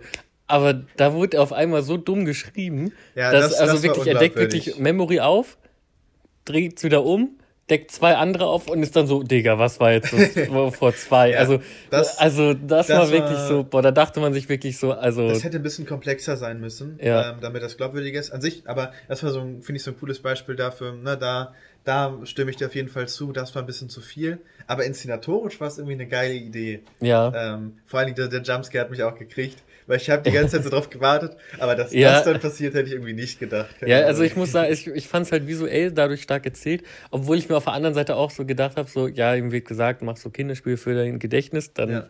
halt so ein bisschen zu krass dumm gewesen. Äh, aber war, also wenn mir jetzt jemand sagen würde, ja, mach für dein Gedächtnis, so ein bisschen Memory. Ich würde jetzt persönlich nicht auf die Idee kommen, mir das auf Pappe auszuschneiden, an eine Scheibe zu klicken. Ja. Dann würde ich es einfach auf den ja, Tisch gut. machen. Ist halt so ein bisschen konstruiert alles, muss man mit leben. Ja. Aber so mit den Jumpscares, äh, ist halt wieder so, der hat mich gekriegt. Ja, es, es gab viele in dem äh, Film. Der mit dem Painting, äh, ganz am Anfang in dieser Art Cluster, wo diese Hand kommt, hat mich gekriegt. Und irgendwie noch einer hat mich gekriegt. Aber ich habe das Gefühl, also das waren halt die Jump Cuts. Aber in Scares. den. Äh, Jumpscares, ich, ich, ja. tut mir leid. Jumpscares, ja. Äh, aber in den Film, in den Momenten, wo der Film, glaube ich, wollte, dass man irgendwie eine Bedrückung oder eine Angst durchführt, habe ich das halt nicht so verspürt. Zum Beispiel am Ende, wenn die Freundin oder die, das mit dem der Sohn da auf dem College befreundet ist, wenn sie ihn da so hält und in einem Zimmer und unterm Bett und überall kommen diese. Ja, da, da saß ich halt da und war so. Ja, also es ja, ist auf jeden also, Fall nicht der unangenehmste Teil der Reihe. Also da fand ich drei auch gruseliger, weil beim Rest müsste ich mal so gucken. Ähm, ja, aber es, es war immer noch gut genug inszeniert. Also es gab wirklich ein paar unangenehme Stellen, auch zum Beispiel in dieser Röhre, wo der Vater mal drin liegt. Ähm, mm, ja. Fand ich auch auf jeden Fall ganz, ganz gelungen.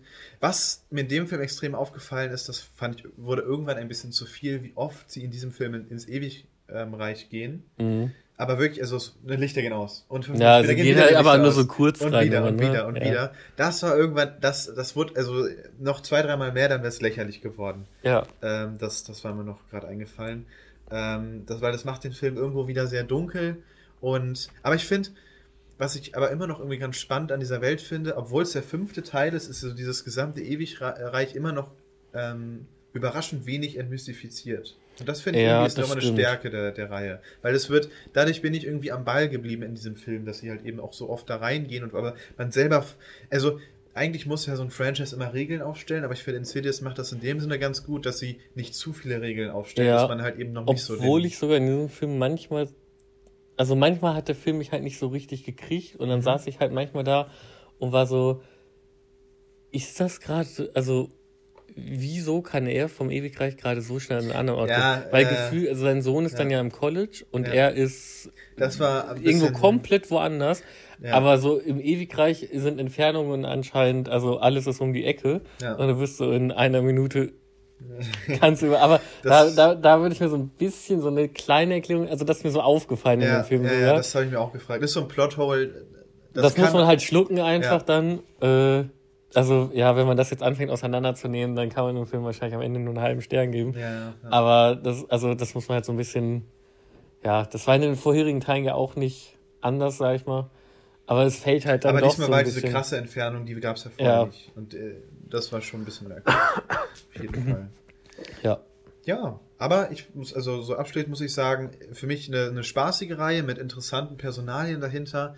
die besten Filme sind es nicht. Es sind halt so typische Horror. So, es ist so, so wie die Conjuring-Filme, die aus, also im Conjuring Universe, die außerhalb der Conjuring-Filme so released ja. wurden. Es ist irgendwie so, ja, so in halt der Richtung von Die Nun ähm, oder was, ist, was sind denn bessere Filme vom Conjuring-Universum? Boah Gott, mir fällt gar keine Ahnung. Annabelle zum Beispiel. So, ja, in die Annabelle, Richtung geht's. Ja. ja. Es, ist nicht, es ist nicht bahnbrechend, ähm, hat man so seine Ausreißer nach oben, auch in der Inszenierung. Und es macht irgendwie Spaß, sich das anzugucken. Ähm, ja, und wie gesagt, ich finde so echt. Sag mal, es ist halt so, wenn du Bock hast, vielleicht mit deiner Freundin, mit ein paar Kumpels oder so, so. So ich sag, Horrorfilm. Ja, leichter Horror. Ich sag mal, das setzt halt öfter auf Jumpscares. Ja als jetzt auf irgendwie krass intensive so. Horroratmosphäre wie, ja. keine Ahnung, Boogeyman fand ich da ja. deutlich atmosphärischer und auch kreativer von der Kamera zum Beispiel. Ist halt alles eher simpel gehalten. Aber wenn man halt Bock darauf hat, ey, dann. Man kriegt, was man bekommt. Und das mit dem fünften Teil ist auf jeden Fall auch so. Also, falls ihr Fans der letzten Teile wart, beziehungsweise sogar, ne, wenn ihr eins und zwei, weil das ist ja, denke ich, auch so das, was die meisten Leute interessiert, äh, kann man den auf jeden Fall ganz gut gucken, ähm, würde ich mal behaupten. Ähm, ja, dann lass uns doch Aber mal... die sollte man, denke ich, schon gesehen haben, weil ich glaube, ja, sonst doch. connectet man also, mit den Figuren gar. Also genau. dann hat man das Problem wie ich bei drei, glaube ich, ja. dass man denkt so, ja, okay, warum soll ich jetzt mit denen mitfühlen? Dann können die auch verrecken, so mäßig. Also ja. das sollte man schon geguckt haben, damit man da so ein bisschen. Also eins und zwei sollte kann. man kennen, drei und vier nicht unbedingt. Ja.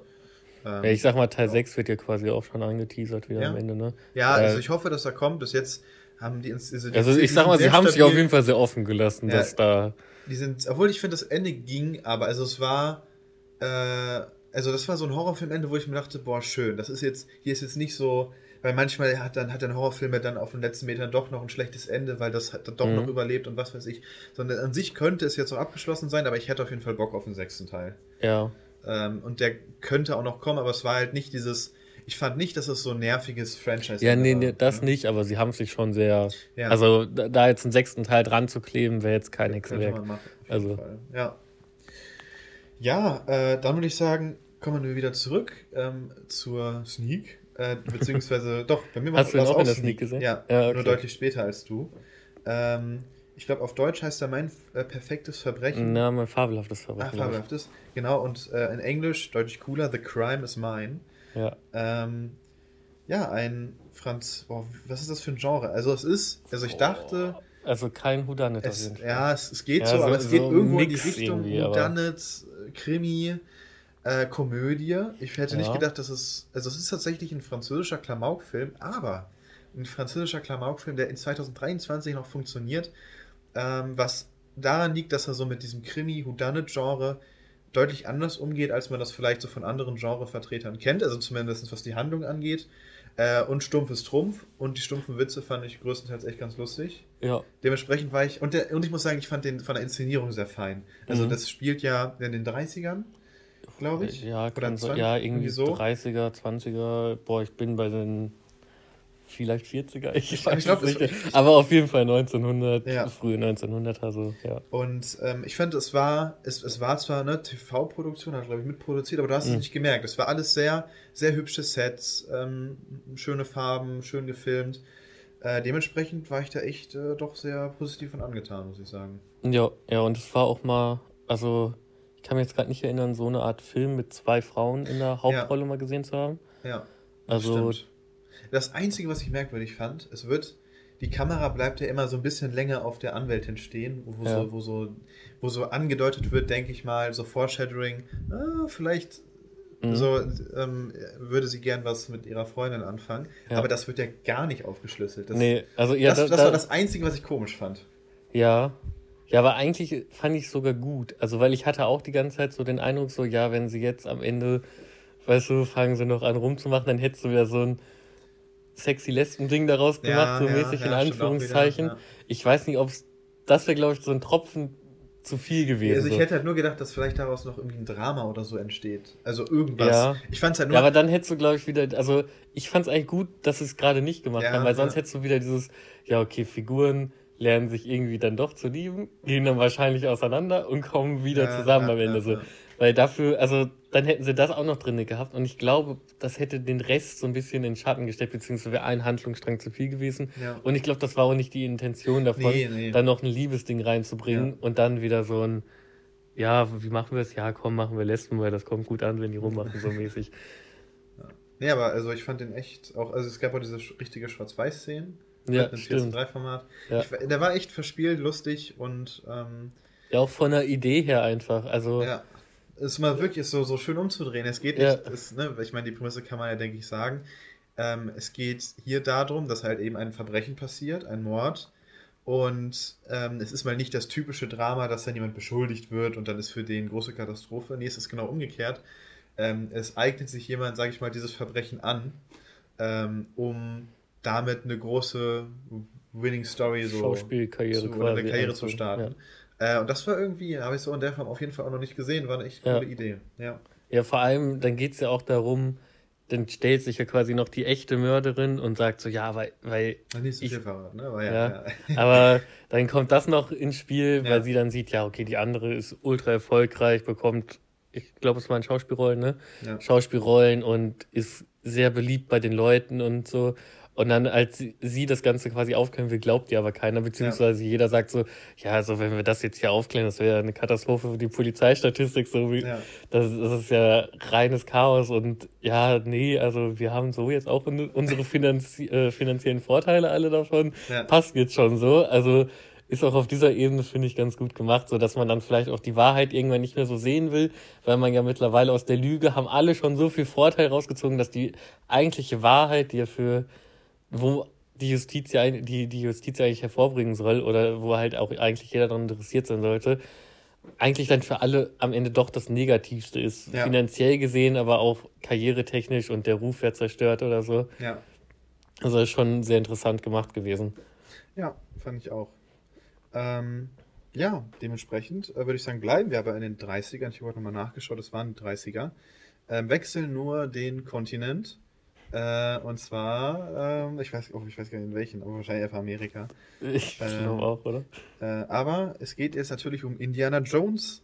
Äh, wir werden, denke ich mal, ganz kurz mal über die ersten vier sprechen, weil ich die alle nochmal vorher geschaut habe. Oh, und dann natürlich vor allen Dingen über den fünften. Hast du die alle nochmal direkt vor fünf geguckt? Ähm, ja, genau, also Kati ah. kannte die halt noch nicht. Ah, ja, okay. Und ähm, also ich muss sagen, von mir ist die Initiative da tatsächlich nicht ausgegangen, ah, okay. weil ich muss dazu sagen, ich bin nicht so der, also der größte Indie-Fan muss ich einfach sagen. Ich oh, finde, da weiß ich gerade, dass du dir schon einen großen Feind machst. Ja, ich, also ich finde ich find die halt so, ich muss sagen, ich fand sie jetzt beim Rewatch nochmal einen Tacken besser. So der erste ähm, ist wirklich noch stellenweise wirklich so lustiger 80er-Trash mit sehr ikonischen Szenen.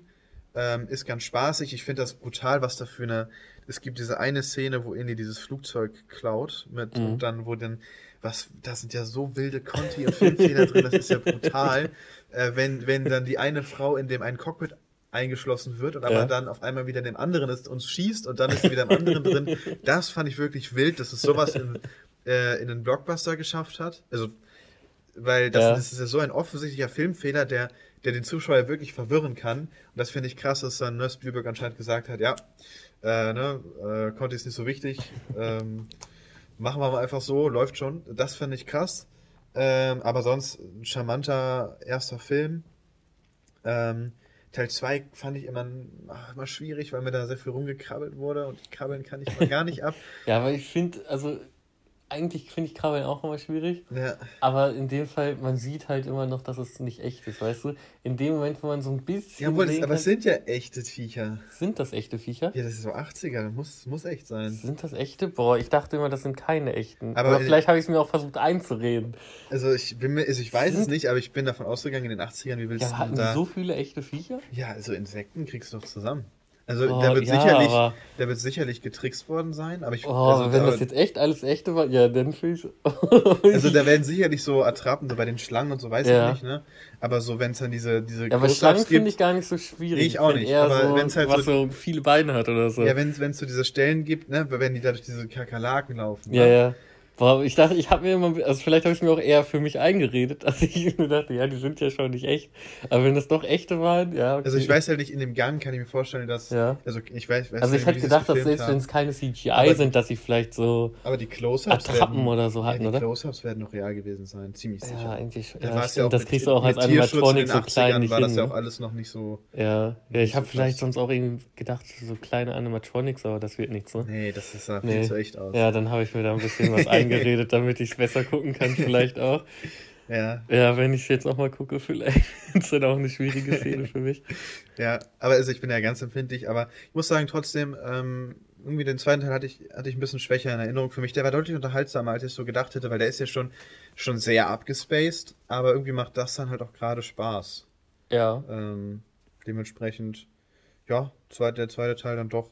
Also, vielleicht finde ich ihn sogar. Ich muss sagen, ich war vom dritten, den fand ich nämlich beim letzten Mal nämlich am besten.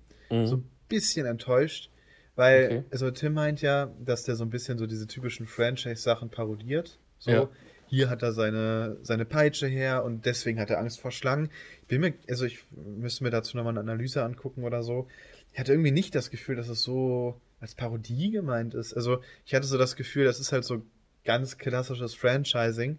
Ähm, aber gut. Ähm, und ich muss ja, sagen. Also ich kann den Punkt schon ein bisschen verstehen, aber ich müsste ihn jetzt auch nochmal sehen, damit ich das irgendwie. Ja. Also, weil ich habe die jetzt auch alle erst einmal geguckt. Ja. Also, okay, und ja, keine Ahnung, Tim guckt die ja gefühlt, seitdem er drei Jahre alt ist, jedes Jahr fünfmal. Ne? ja. Weiß ich nicht. Also, ich habe die halt als Kind auch nie gesehen. Ich finde, der dritte ist mir so insgesamt einfach einen Tacken zu lang. Beziehungsweise, ich habe da so ein bisschen ähm, so mein Problem, wie zum Beispiel mit Aliens. Ja. Ähm, das ist halt so ein alter Blockbuster aus den 80ern, der ganz, ganz klassisch Blockbuster ist.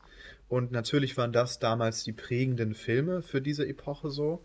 Und deswegen sind wir das auch heute noch aus Blockbustern gewöhnt. Aber ich habe das halt schon so oft gesehen, mhm. dass halt so ein Indie 3 ähm, mich hinten raus immer so ein bisschen verliert, auch wenn es total geil ist, mal so ein Zeppelin in Action zu sehen oder den ja. Panzer hinten raus.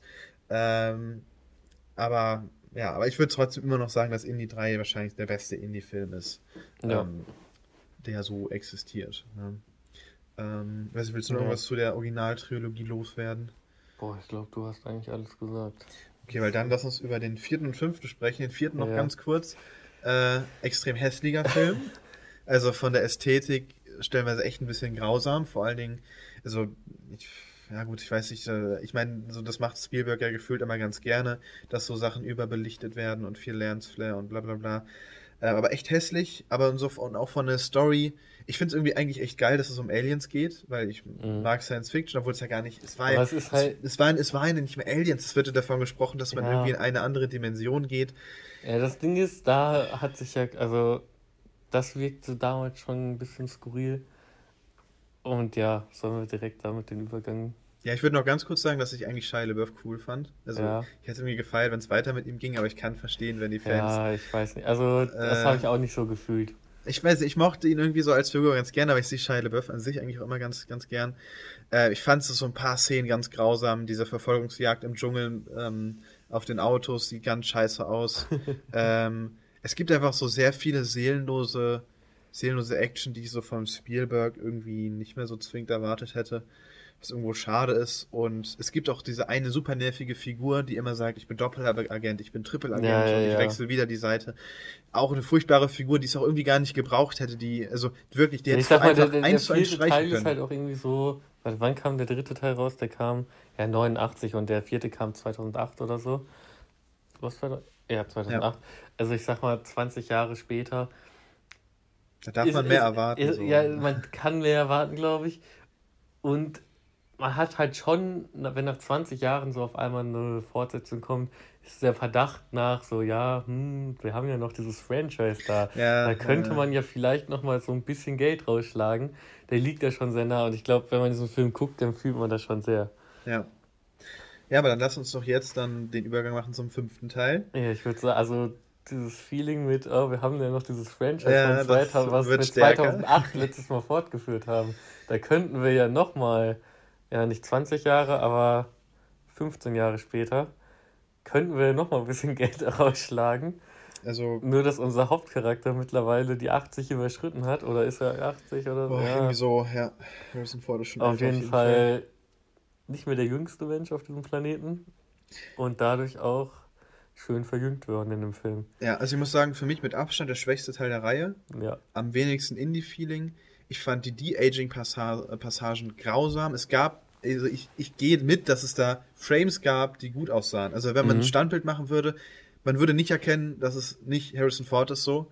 Ähm, aber im Großen und Ganzen fand ich diese De-Aging-Passage am Anfang schrecklich und ähm, die es mittendrin gibt, die war grausam, also wirklich unfassbar, ja, ich, ich war am Anfang schon raus, als er jung gezeigt wird, aber seine Stimme, okay, das sollte auch der Synchronsprecher, ist vielleicht auch schwierig zu machen dann, aber er wird jung gezeigt und hat eine alte Männerstimme. Ja. Also das ist vielleicht nur eine Kleinigkeit, aber das ist schon so ein Punkt, wo ich sage, ja, weiß ich nicht, da, da werde ich schon so ein bisschen aus dieser aus Immersion gerissen, ja, ja, so dass ich glauben soll, das ist jetzt der junge Harrison Ford da, oder der junge Indie halt. Ja.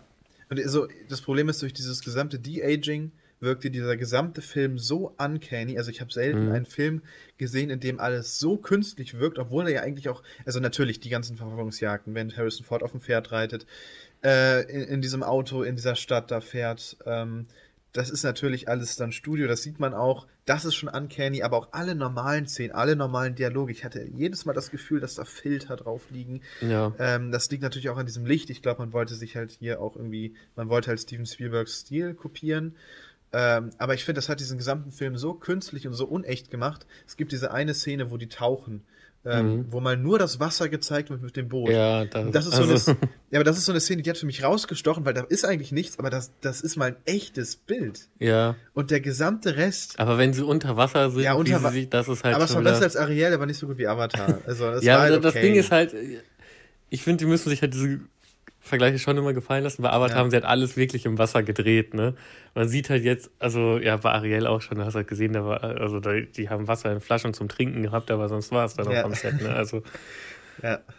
Ja, aber wie gesagt, ich finde einfach, äh, fand es erschreckend, wie uncanny der ist und über die Geschichte ja, die war dann auch überraschend lahm, ne? Also. Ja, ich weiß nicht, der neue Sidekick, der war halt auch, boah. Ich finde, der neue Sidekick hat irgendwie Indiana Jones fast obsolet gemacht, weil er halt auch ein gewisses Alter hat irgendwie und er sagt ja auch einmal, ja, er braucht mich aber wegen dem und dem. Also, ich finde einfach, es hätte nur, also, es hätte einer der beiden Figuren gereicht. Ähm, mhm. Einfach weil sie, finde ich, Indy so ein bisschen zu sehr die Show für meinen Geschmack gestohlen hat. Ja, das Ding, ich fand sie aber auch nicht so sympathisch, muss ich sagen. Ja, wohl das. Also, ja, also gut. Ich meine, ist die Frage, ob sie das sein muss. Ja. Ähm, ja. Meine Sonnenbrille ist gerade weggeflogen. Äh, ja, ich weiß, also ich hatte schon den Eindruck, sie sollte ein bisschen sympathischer sein, als sie bei mir persönlich jetzt rüberkam. Ja, das kann sein, ja. Äh, ja, und sein Sidekick, ich weiß nicht, ich muss ganz ehrlich sagen, der war die ganze Zeit so. Das Kind meinst du jetzt? Ja, das Kind. Das Kind war das Unnötigste. Also da dachte ja. ich mir die ganze Zeit, also könnt ihr ihn nicht einfach zurücklassen? Ja. Also dann wäre wär ein nerviger Faktor weniger. Und irgendwie, der Film startet auch schon wieder, also ich habe das Gefühl, wäre ich zehn Minuten später gekommen, hätte ich auch wieder nichts verpasst, weil am Anfang war es wieder so dunkel alles.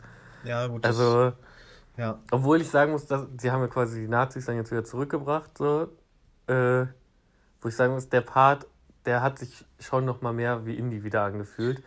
Ja, äh, aber es war halt zu an, also da war dieses halt De-Aging, das war grausam. Ja, halt, ne? und es ja. war auch irgendwie wieder ein bisschen zu dunkel. Ich verstehe nicht, wo das immer herkommt, dass die Leute meinen so, ja, wir müssen es so dunkel machen, dass man fast gar nichts mehr sieht. Ja, ich glaube einfach, dass uh, die, äh, ne, das, das ist halt alles in einem, in einem Studio gedreht.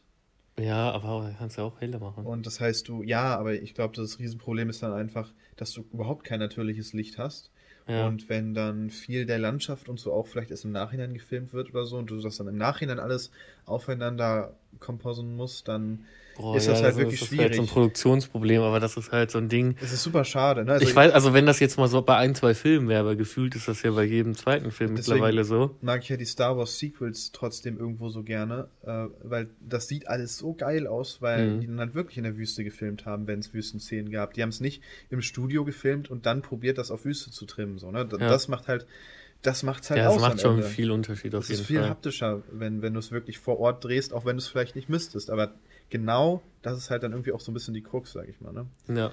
Aber so ja. grundsätzlich muss ich sagen, hat der Film halt auch generell, bis auf hier seinen kleinen Kindersidekick da, irgendwie auch so Figuren, die ich nicht verstanden habe, warum die im Film sind. Mhm. Zum Beispiel CIA, FBI-Agentin da, ja, ich weiß gut. nicht, weil. Ja. So, wofür war die im Film? Ja, ja also, stimmt. Ich fand, die war auch auf einmal weg, oder? Also ja. ich habe wirklich schon ein bisschen Probleme, mich an manche Sachen aus dem Film zu erinnern, aber die war da und dann auf einmal weg. Ja. Einfach weg. Ich fand es auch super schade, dass Matt Mikkelsen als Bösewicht eigentlich nicht wirklich funktioniert hat, mhm. weil ich finde, er wirkte erst so, ah, keine Ahnung, also erst wirkt es so, als ob ihn das mit Nazi-Zeug gar nicht so interessiert und er nur dieses, äh, dieses Teil da haben will. Und hinten raus will er auf einmal Hitler töten, um selber die Macht an sich zu greifen. Ja. Das war irgendwie, ich weiß, ich weiß, ich fand. Das, das war wieder so, ja, wir brauchen jetzt einen Bösewicht, aber das einfach nur, dass er wieder zurückreist, wäre zu einfach. Wir müssen ihn ja. noch böser machen, so. Damit er noch schlimmer ist. So. Und dann, ja, und ich muss aber auch sagen, da hat mich auch irritiert. Also vielleicht war es minimal, aber Mats Mikkelsen in, ganz am Anfang in seiner Nazi-Szene, ja. wo äh, Harrison Ford auch jung, also wo Indy auch jung ist. Ja. Und dann später in der Jetztzeit, beziehungsweise wann spielt der Film? 40er, 50er? Boah, 60er? 60er, 60er. Nach Mondlandung war doch. Ja, 60er, stimmt. Ja, ja äh, wenn Indy dann offensichtlich alt ist, also so wie Harrison Ford jetzt nun mal aussieht, Mats Mikkelsen war doch gefühlt ja, gleich ja, alt, ja, oder? Genau, also da hat sich doch nichts verändert. Da, ich, ich dachte erst, ich hätte irgendwas verpasst, dass der irgendwas mit der Zeit schon kontrollieren kann mhm. oder so. Aber das war nicht der Fall, oder? Das war einfach. Ja, das war einfach so. Das war einfach, ja, der Typ altert nicht so mäßig. Ja. Und ja, weiß nicht, dann irgendwie, es gab auch so ein, zwei Conti-Fehler, die mir so bewusst aufgefallen sind. Irgendwie, da als sie in dieser, in dieser Höhle da lang gehen, da müssen die ja über so ein Wasser, äh, über so einen Fluss, ja. über so eine wackelige alte Hängebrücke gehen. Und dann kracht die ja ein, als und da auf einmal, auf einmal laufen aber alle über die gleiche Brücke wieder ja, zurück, wo ich mir dachte, so, ja, wow, Hexenwerk oder was. Also, ja, und dann, ja, weiß ich nicht. Ja, also ich und ich fand an sich, es geht ja dann hinten raus, ne, ich sollte jetzt nicht zu viel sagen, wo es hingeht und so, aber an sich ist Zeitreise auch ein Thema. Ähm, aber wie, also wie mit dem Thema Zeitreise an sich umgegangen wurde, war wirklich, wirklich langweilig und uninspiriert. Äh, also so langweilig, dass man es. Also an sich was war, hat es irgendwo was, wenn sie dann in diese neue Zeit kurz eintauchen, irgendwie war das cool. Yes. Aber auch der Grund am Ende, warum sie überhaupt dahin gelangt sind, weil es wird ja gesagt, das war ja alles geplant und so, das, das war dann wieder ja. Quatsch. Ähm, und auch, und das ist auch an Lächerlichkeit dann nicht zu übertreffen, wenn dann Indy sagt, ähm, ne, ja, das war mein Traum und ich will hier bleiben. Ja, das war, also das war ein ganz, ganz schrecklicher Moment. das war so, mh, hm, auf einmal in Teil 5 fällt ihm auf, so, ja, er wollte schon immer da. Das ist halt, das ist wirklich ganz großer Quatsch. So, also, und auch, da gab es ja vorher sagen, nicht mal so eine Andeutung für. Das war aber auch also schlecht gespielt, fand ja. ich. Also, das war einfach. Also, das war so ein Moment, nicht, wo man sich echt fragt, wie konnte Ich fand das Ganze, also das, die Zeitreise-Story war halt gefühlt so, also wenn wir uns jetzt hier fünf Minuten hinsetzen, dann kriegen wir die gleiche was, Qualität da raus. Ja, ja, ja. Also einfach so, ja, okay, dann ist da so ein Loch in den Wolken, dann fliegen wir da durch und ah ja, dann sind wir schon da. Ja, so, ja imagine, dann sagen wir noch so kurz, ah, guck mal hier, das ist der D-Day oder was sagen die? Und dann ist es so, ah ja, nee, das ist ja, ja doch, das ist 230 vor Christus, das ist ja äh, hier. Nee, die Platten haben sich verschoben. Ja, ja, ja, das, ist, das war auch noch so ein Punkt. So, ja, da, drei Meter bevor sie das Portal fallen, fällt Harrison Ford auf, dass die Bösen sich verrechnet haben, versucht ja. denen da so Mathe-Facts noch beizubringen, wo ich mir auch dachte, so, ja, wow, Kontinentalplatten haben sich verschoben. Wo ich mir aber auch gedacht habe, wenn sich Kontinentalplatten verschieben, hätte ich höchstens, also so wie die, die Logik, die der Film für mich aufgemacht hat, war so, ja, okay, wir kommen jetzt nicht auf über Festland raus, sondern wir kommen immer noch über Ozean ja, raus. Aber nie Kontinentalplatten verschieben. In Indiana Jones ist einfach so, wir kommen nicht äh, 80 Jahre in der Vergangenheit raus, wir kommen über 2000 Jahre ja. in der Vergangenheit raus. Ja, ja, das war alles, alles sehr, sehr merkwürdig. Also, ähm, ja. Ich, ich weiß nicht, als dann in dieser fällt, dann bekommt er einen in die Fresse gehauen und dann wachten sie ja quasi, er wacht wieder in seinem Bett auf und alles ist wieder rückgängig gemacht. In dem Moment, wo sie ihm einen in die Fresse haut, war so ein Kind im Kinosaal, was du gefragt hast, so, warum hat sie das denn jetzt gemacht? Und ich, glaube, das war bei mir auch. Ich dachte mir in dem Moment so, warum haben die das alles gerade gemacht? also. ja. Ich glaube, sowas, sowas ähnliches war bei mir auch. Da war auch, auch eine sehr gemischte Reaktion auf diesen ähm, Schlag, ja. ja. Ja, ähm, was ich auch noch schade fand, was ich nicht vergessen will, äh, es kam nicht einmal das Indie-Motiv, erst am Abspann. Mhm. Und das, also weil ich, ich hatte, ich weiß nicht, ich hatte mit Katja die Filme geschaut und meinte dann irgendwann, oh, ich finde das eigentlich ganz nett, dass sie das ähm, sehr dosiert einsetzen. Und gefühlt, nachdem ich das gesagt habe, kam durchgehend das Indie-Motiv. Ähm, und ich glaube, das ist in allen Teilen so, außer im fünften. Und ja. ähm, ich meine, irgendwo ist es natürlich nett, wenn man ein Franchise hat und einen Film schafft, der auch ohne dem Motiv auskommt.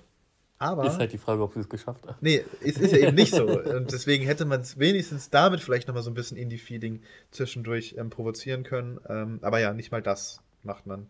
Und dann ist es am Ende irgendwie eine, eine ja, Es fühlt sich halt wirklich an wie eine Cash-Cow, so ach ja. Ja, das hätte ich echt nicht erwartet, weil, weil der vierte Teil wird schon so gehasst und ich hätte gedacht, ey, wenn ja. jetzt ein fünfter Teil kommt, dann muss der ballern oder zumindest. Ja, aus meiner Sicht wäre es auch so gewesen, also Harrison Ford ist jetzt ja irgendwie um die 80 so, ne? Ja.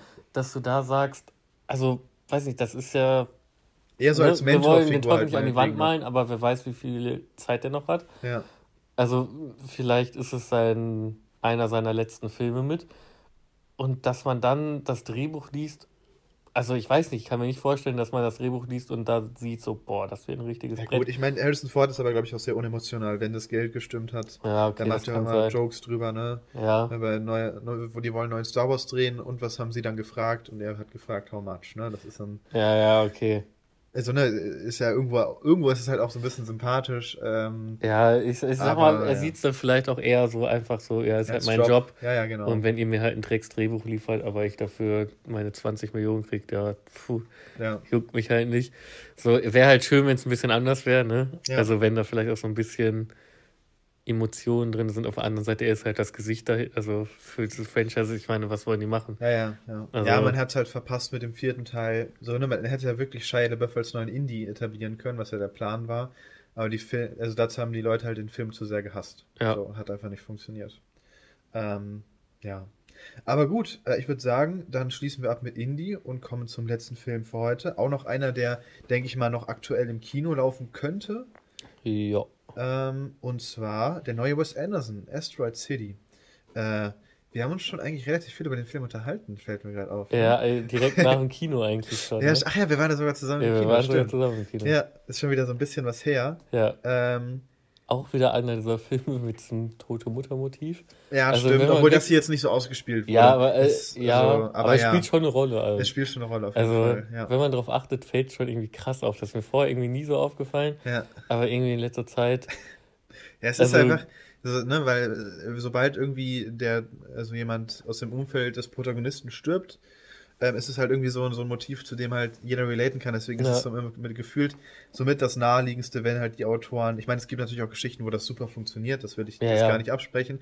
Aber wie gesagt, wenn man mal so darauf achtet, ist es wirklich krass, wie oft dieses Motiv genommen wird, weil halt sich da einfach jeder mit identifizieren kann irgendwie. Ja. Ähm, aber ja, der neue Wes Anderson, ähm, für mich jetzt nicht der beste Wes, er hat Spaß gemacht so. Ähm, er ist optisch halt wirklich eine Wucht. Ähm, für mich hat es auf jeden Fall ein bisschen mehr Spaß gemacht als French Dispatch, einfach weil ich es dann doch mag, wenn es insgesamt eine Geschichte ist und nicht viele kleine. Äh, trotzdem bleibt emotional für mich persönlich hier viel auf der Strecke liegen, so kein Vergleich zu Grand Budapest Hotel. Ähm, und es gibt halt so, so diese Alien-Szenen, die, die mhm. Asteroid City hat. Ich würde es auch mal geil finden, wenn Wes Anderson mal so seinen Stil bricht. So stell dir vor, da wäre es in so einen Horrorfilm übergegangen. Oder in so, einem, so was Weirdes, Abgefucktes, weil der hat immer so die Tendenz und wenn er es noch ein bisschen mehr ausspielen könnte, könnte es da hingehen, aber dann bleibt es halt trotzdem durchgehend. Nur als Anderson-Film. Ähm, aber ja, also ich meine, das ist jetzt keine große Kritik, das wäre irgendwie mal so ein Wunsch von mir, ähm, dass er es auch mal irgendwie einfach mal ein ganz anderes Genre probiert. Ja, ja. ja ich glaube, ich fand den noch mal ein bisschen besser als du auch. Äh, also weiß ich, mir hat der auch noch mal ein bisschen besser gefallen als Grand Budapest Hotel, wobei ich auch dazu sagen muss, als ich Grand Budapest Hotel gesehen habe, also wusste ich halt noch gar nicht so, also es war halt mein erster Wes Anderson-Film, ja. da wusste ich noch nicht so richtig, worauf ich mich da einlasse. Also schon so grob, aber es war dann doch ein bisschen überraschend, so dieser Stil von ihm und so. Und wahrscheinlich, wenn ich den jetzt nochmal gucken würde, wäre es wahrscheinlich auch nochmal was anderes. Aber so insgesamt fand ich einfach das ganze Setting auch irgendwie sehr stark in dem Film. Mhm. Und es ist ja, der Film ist ja quasi ein Theaterstück, was aufgeführt wird, was dann uns so auf diese Art präsentiert wird.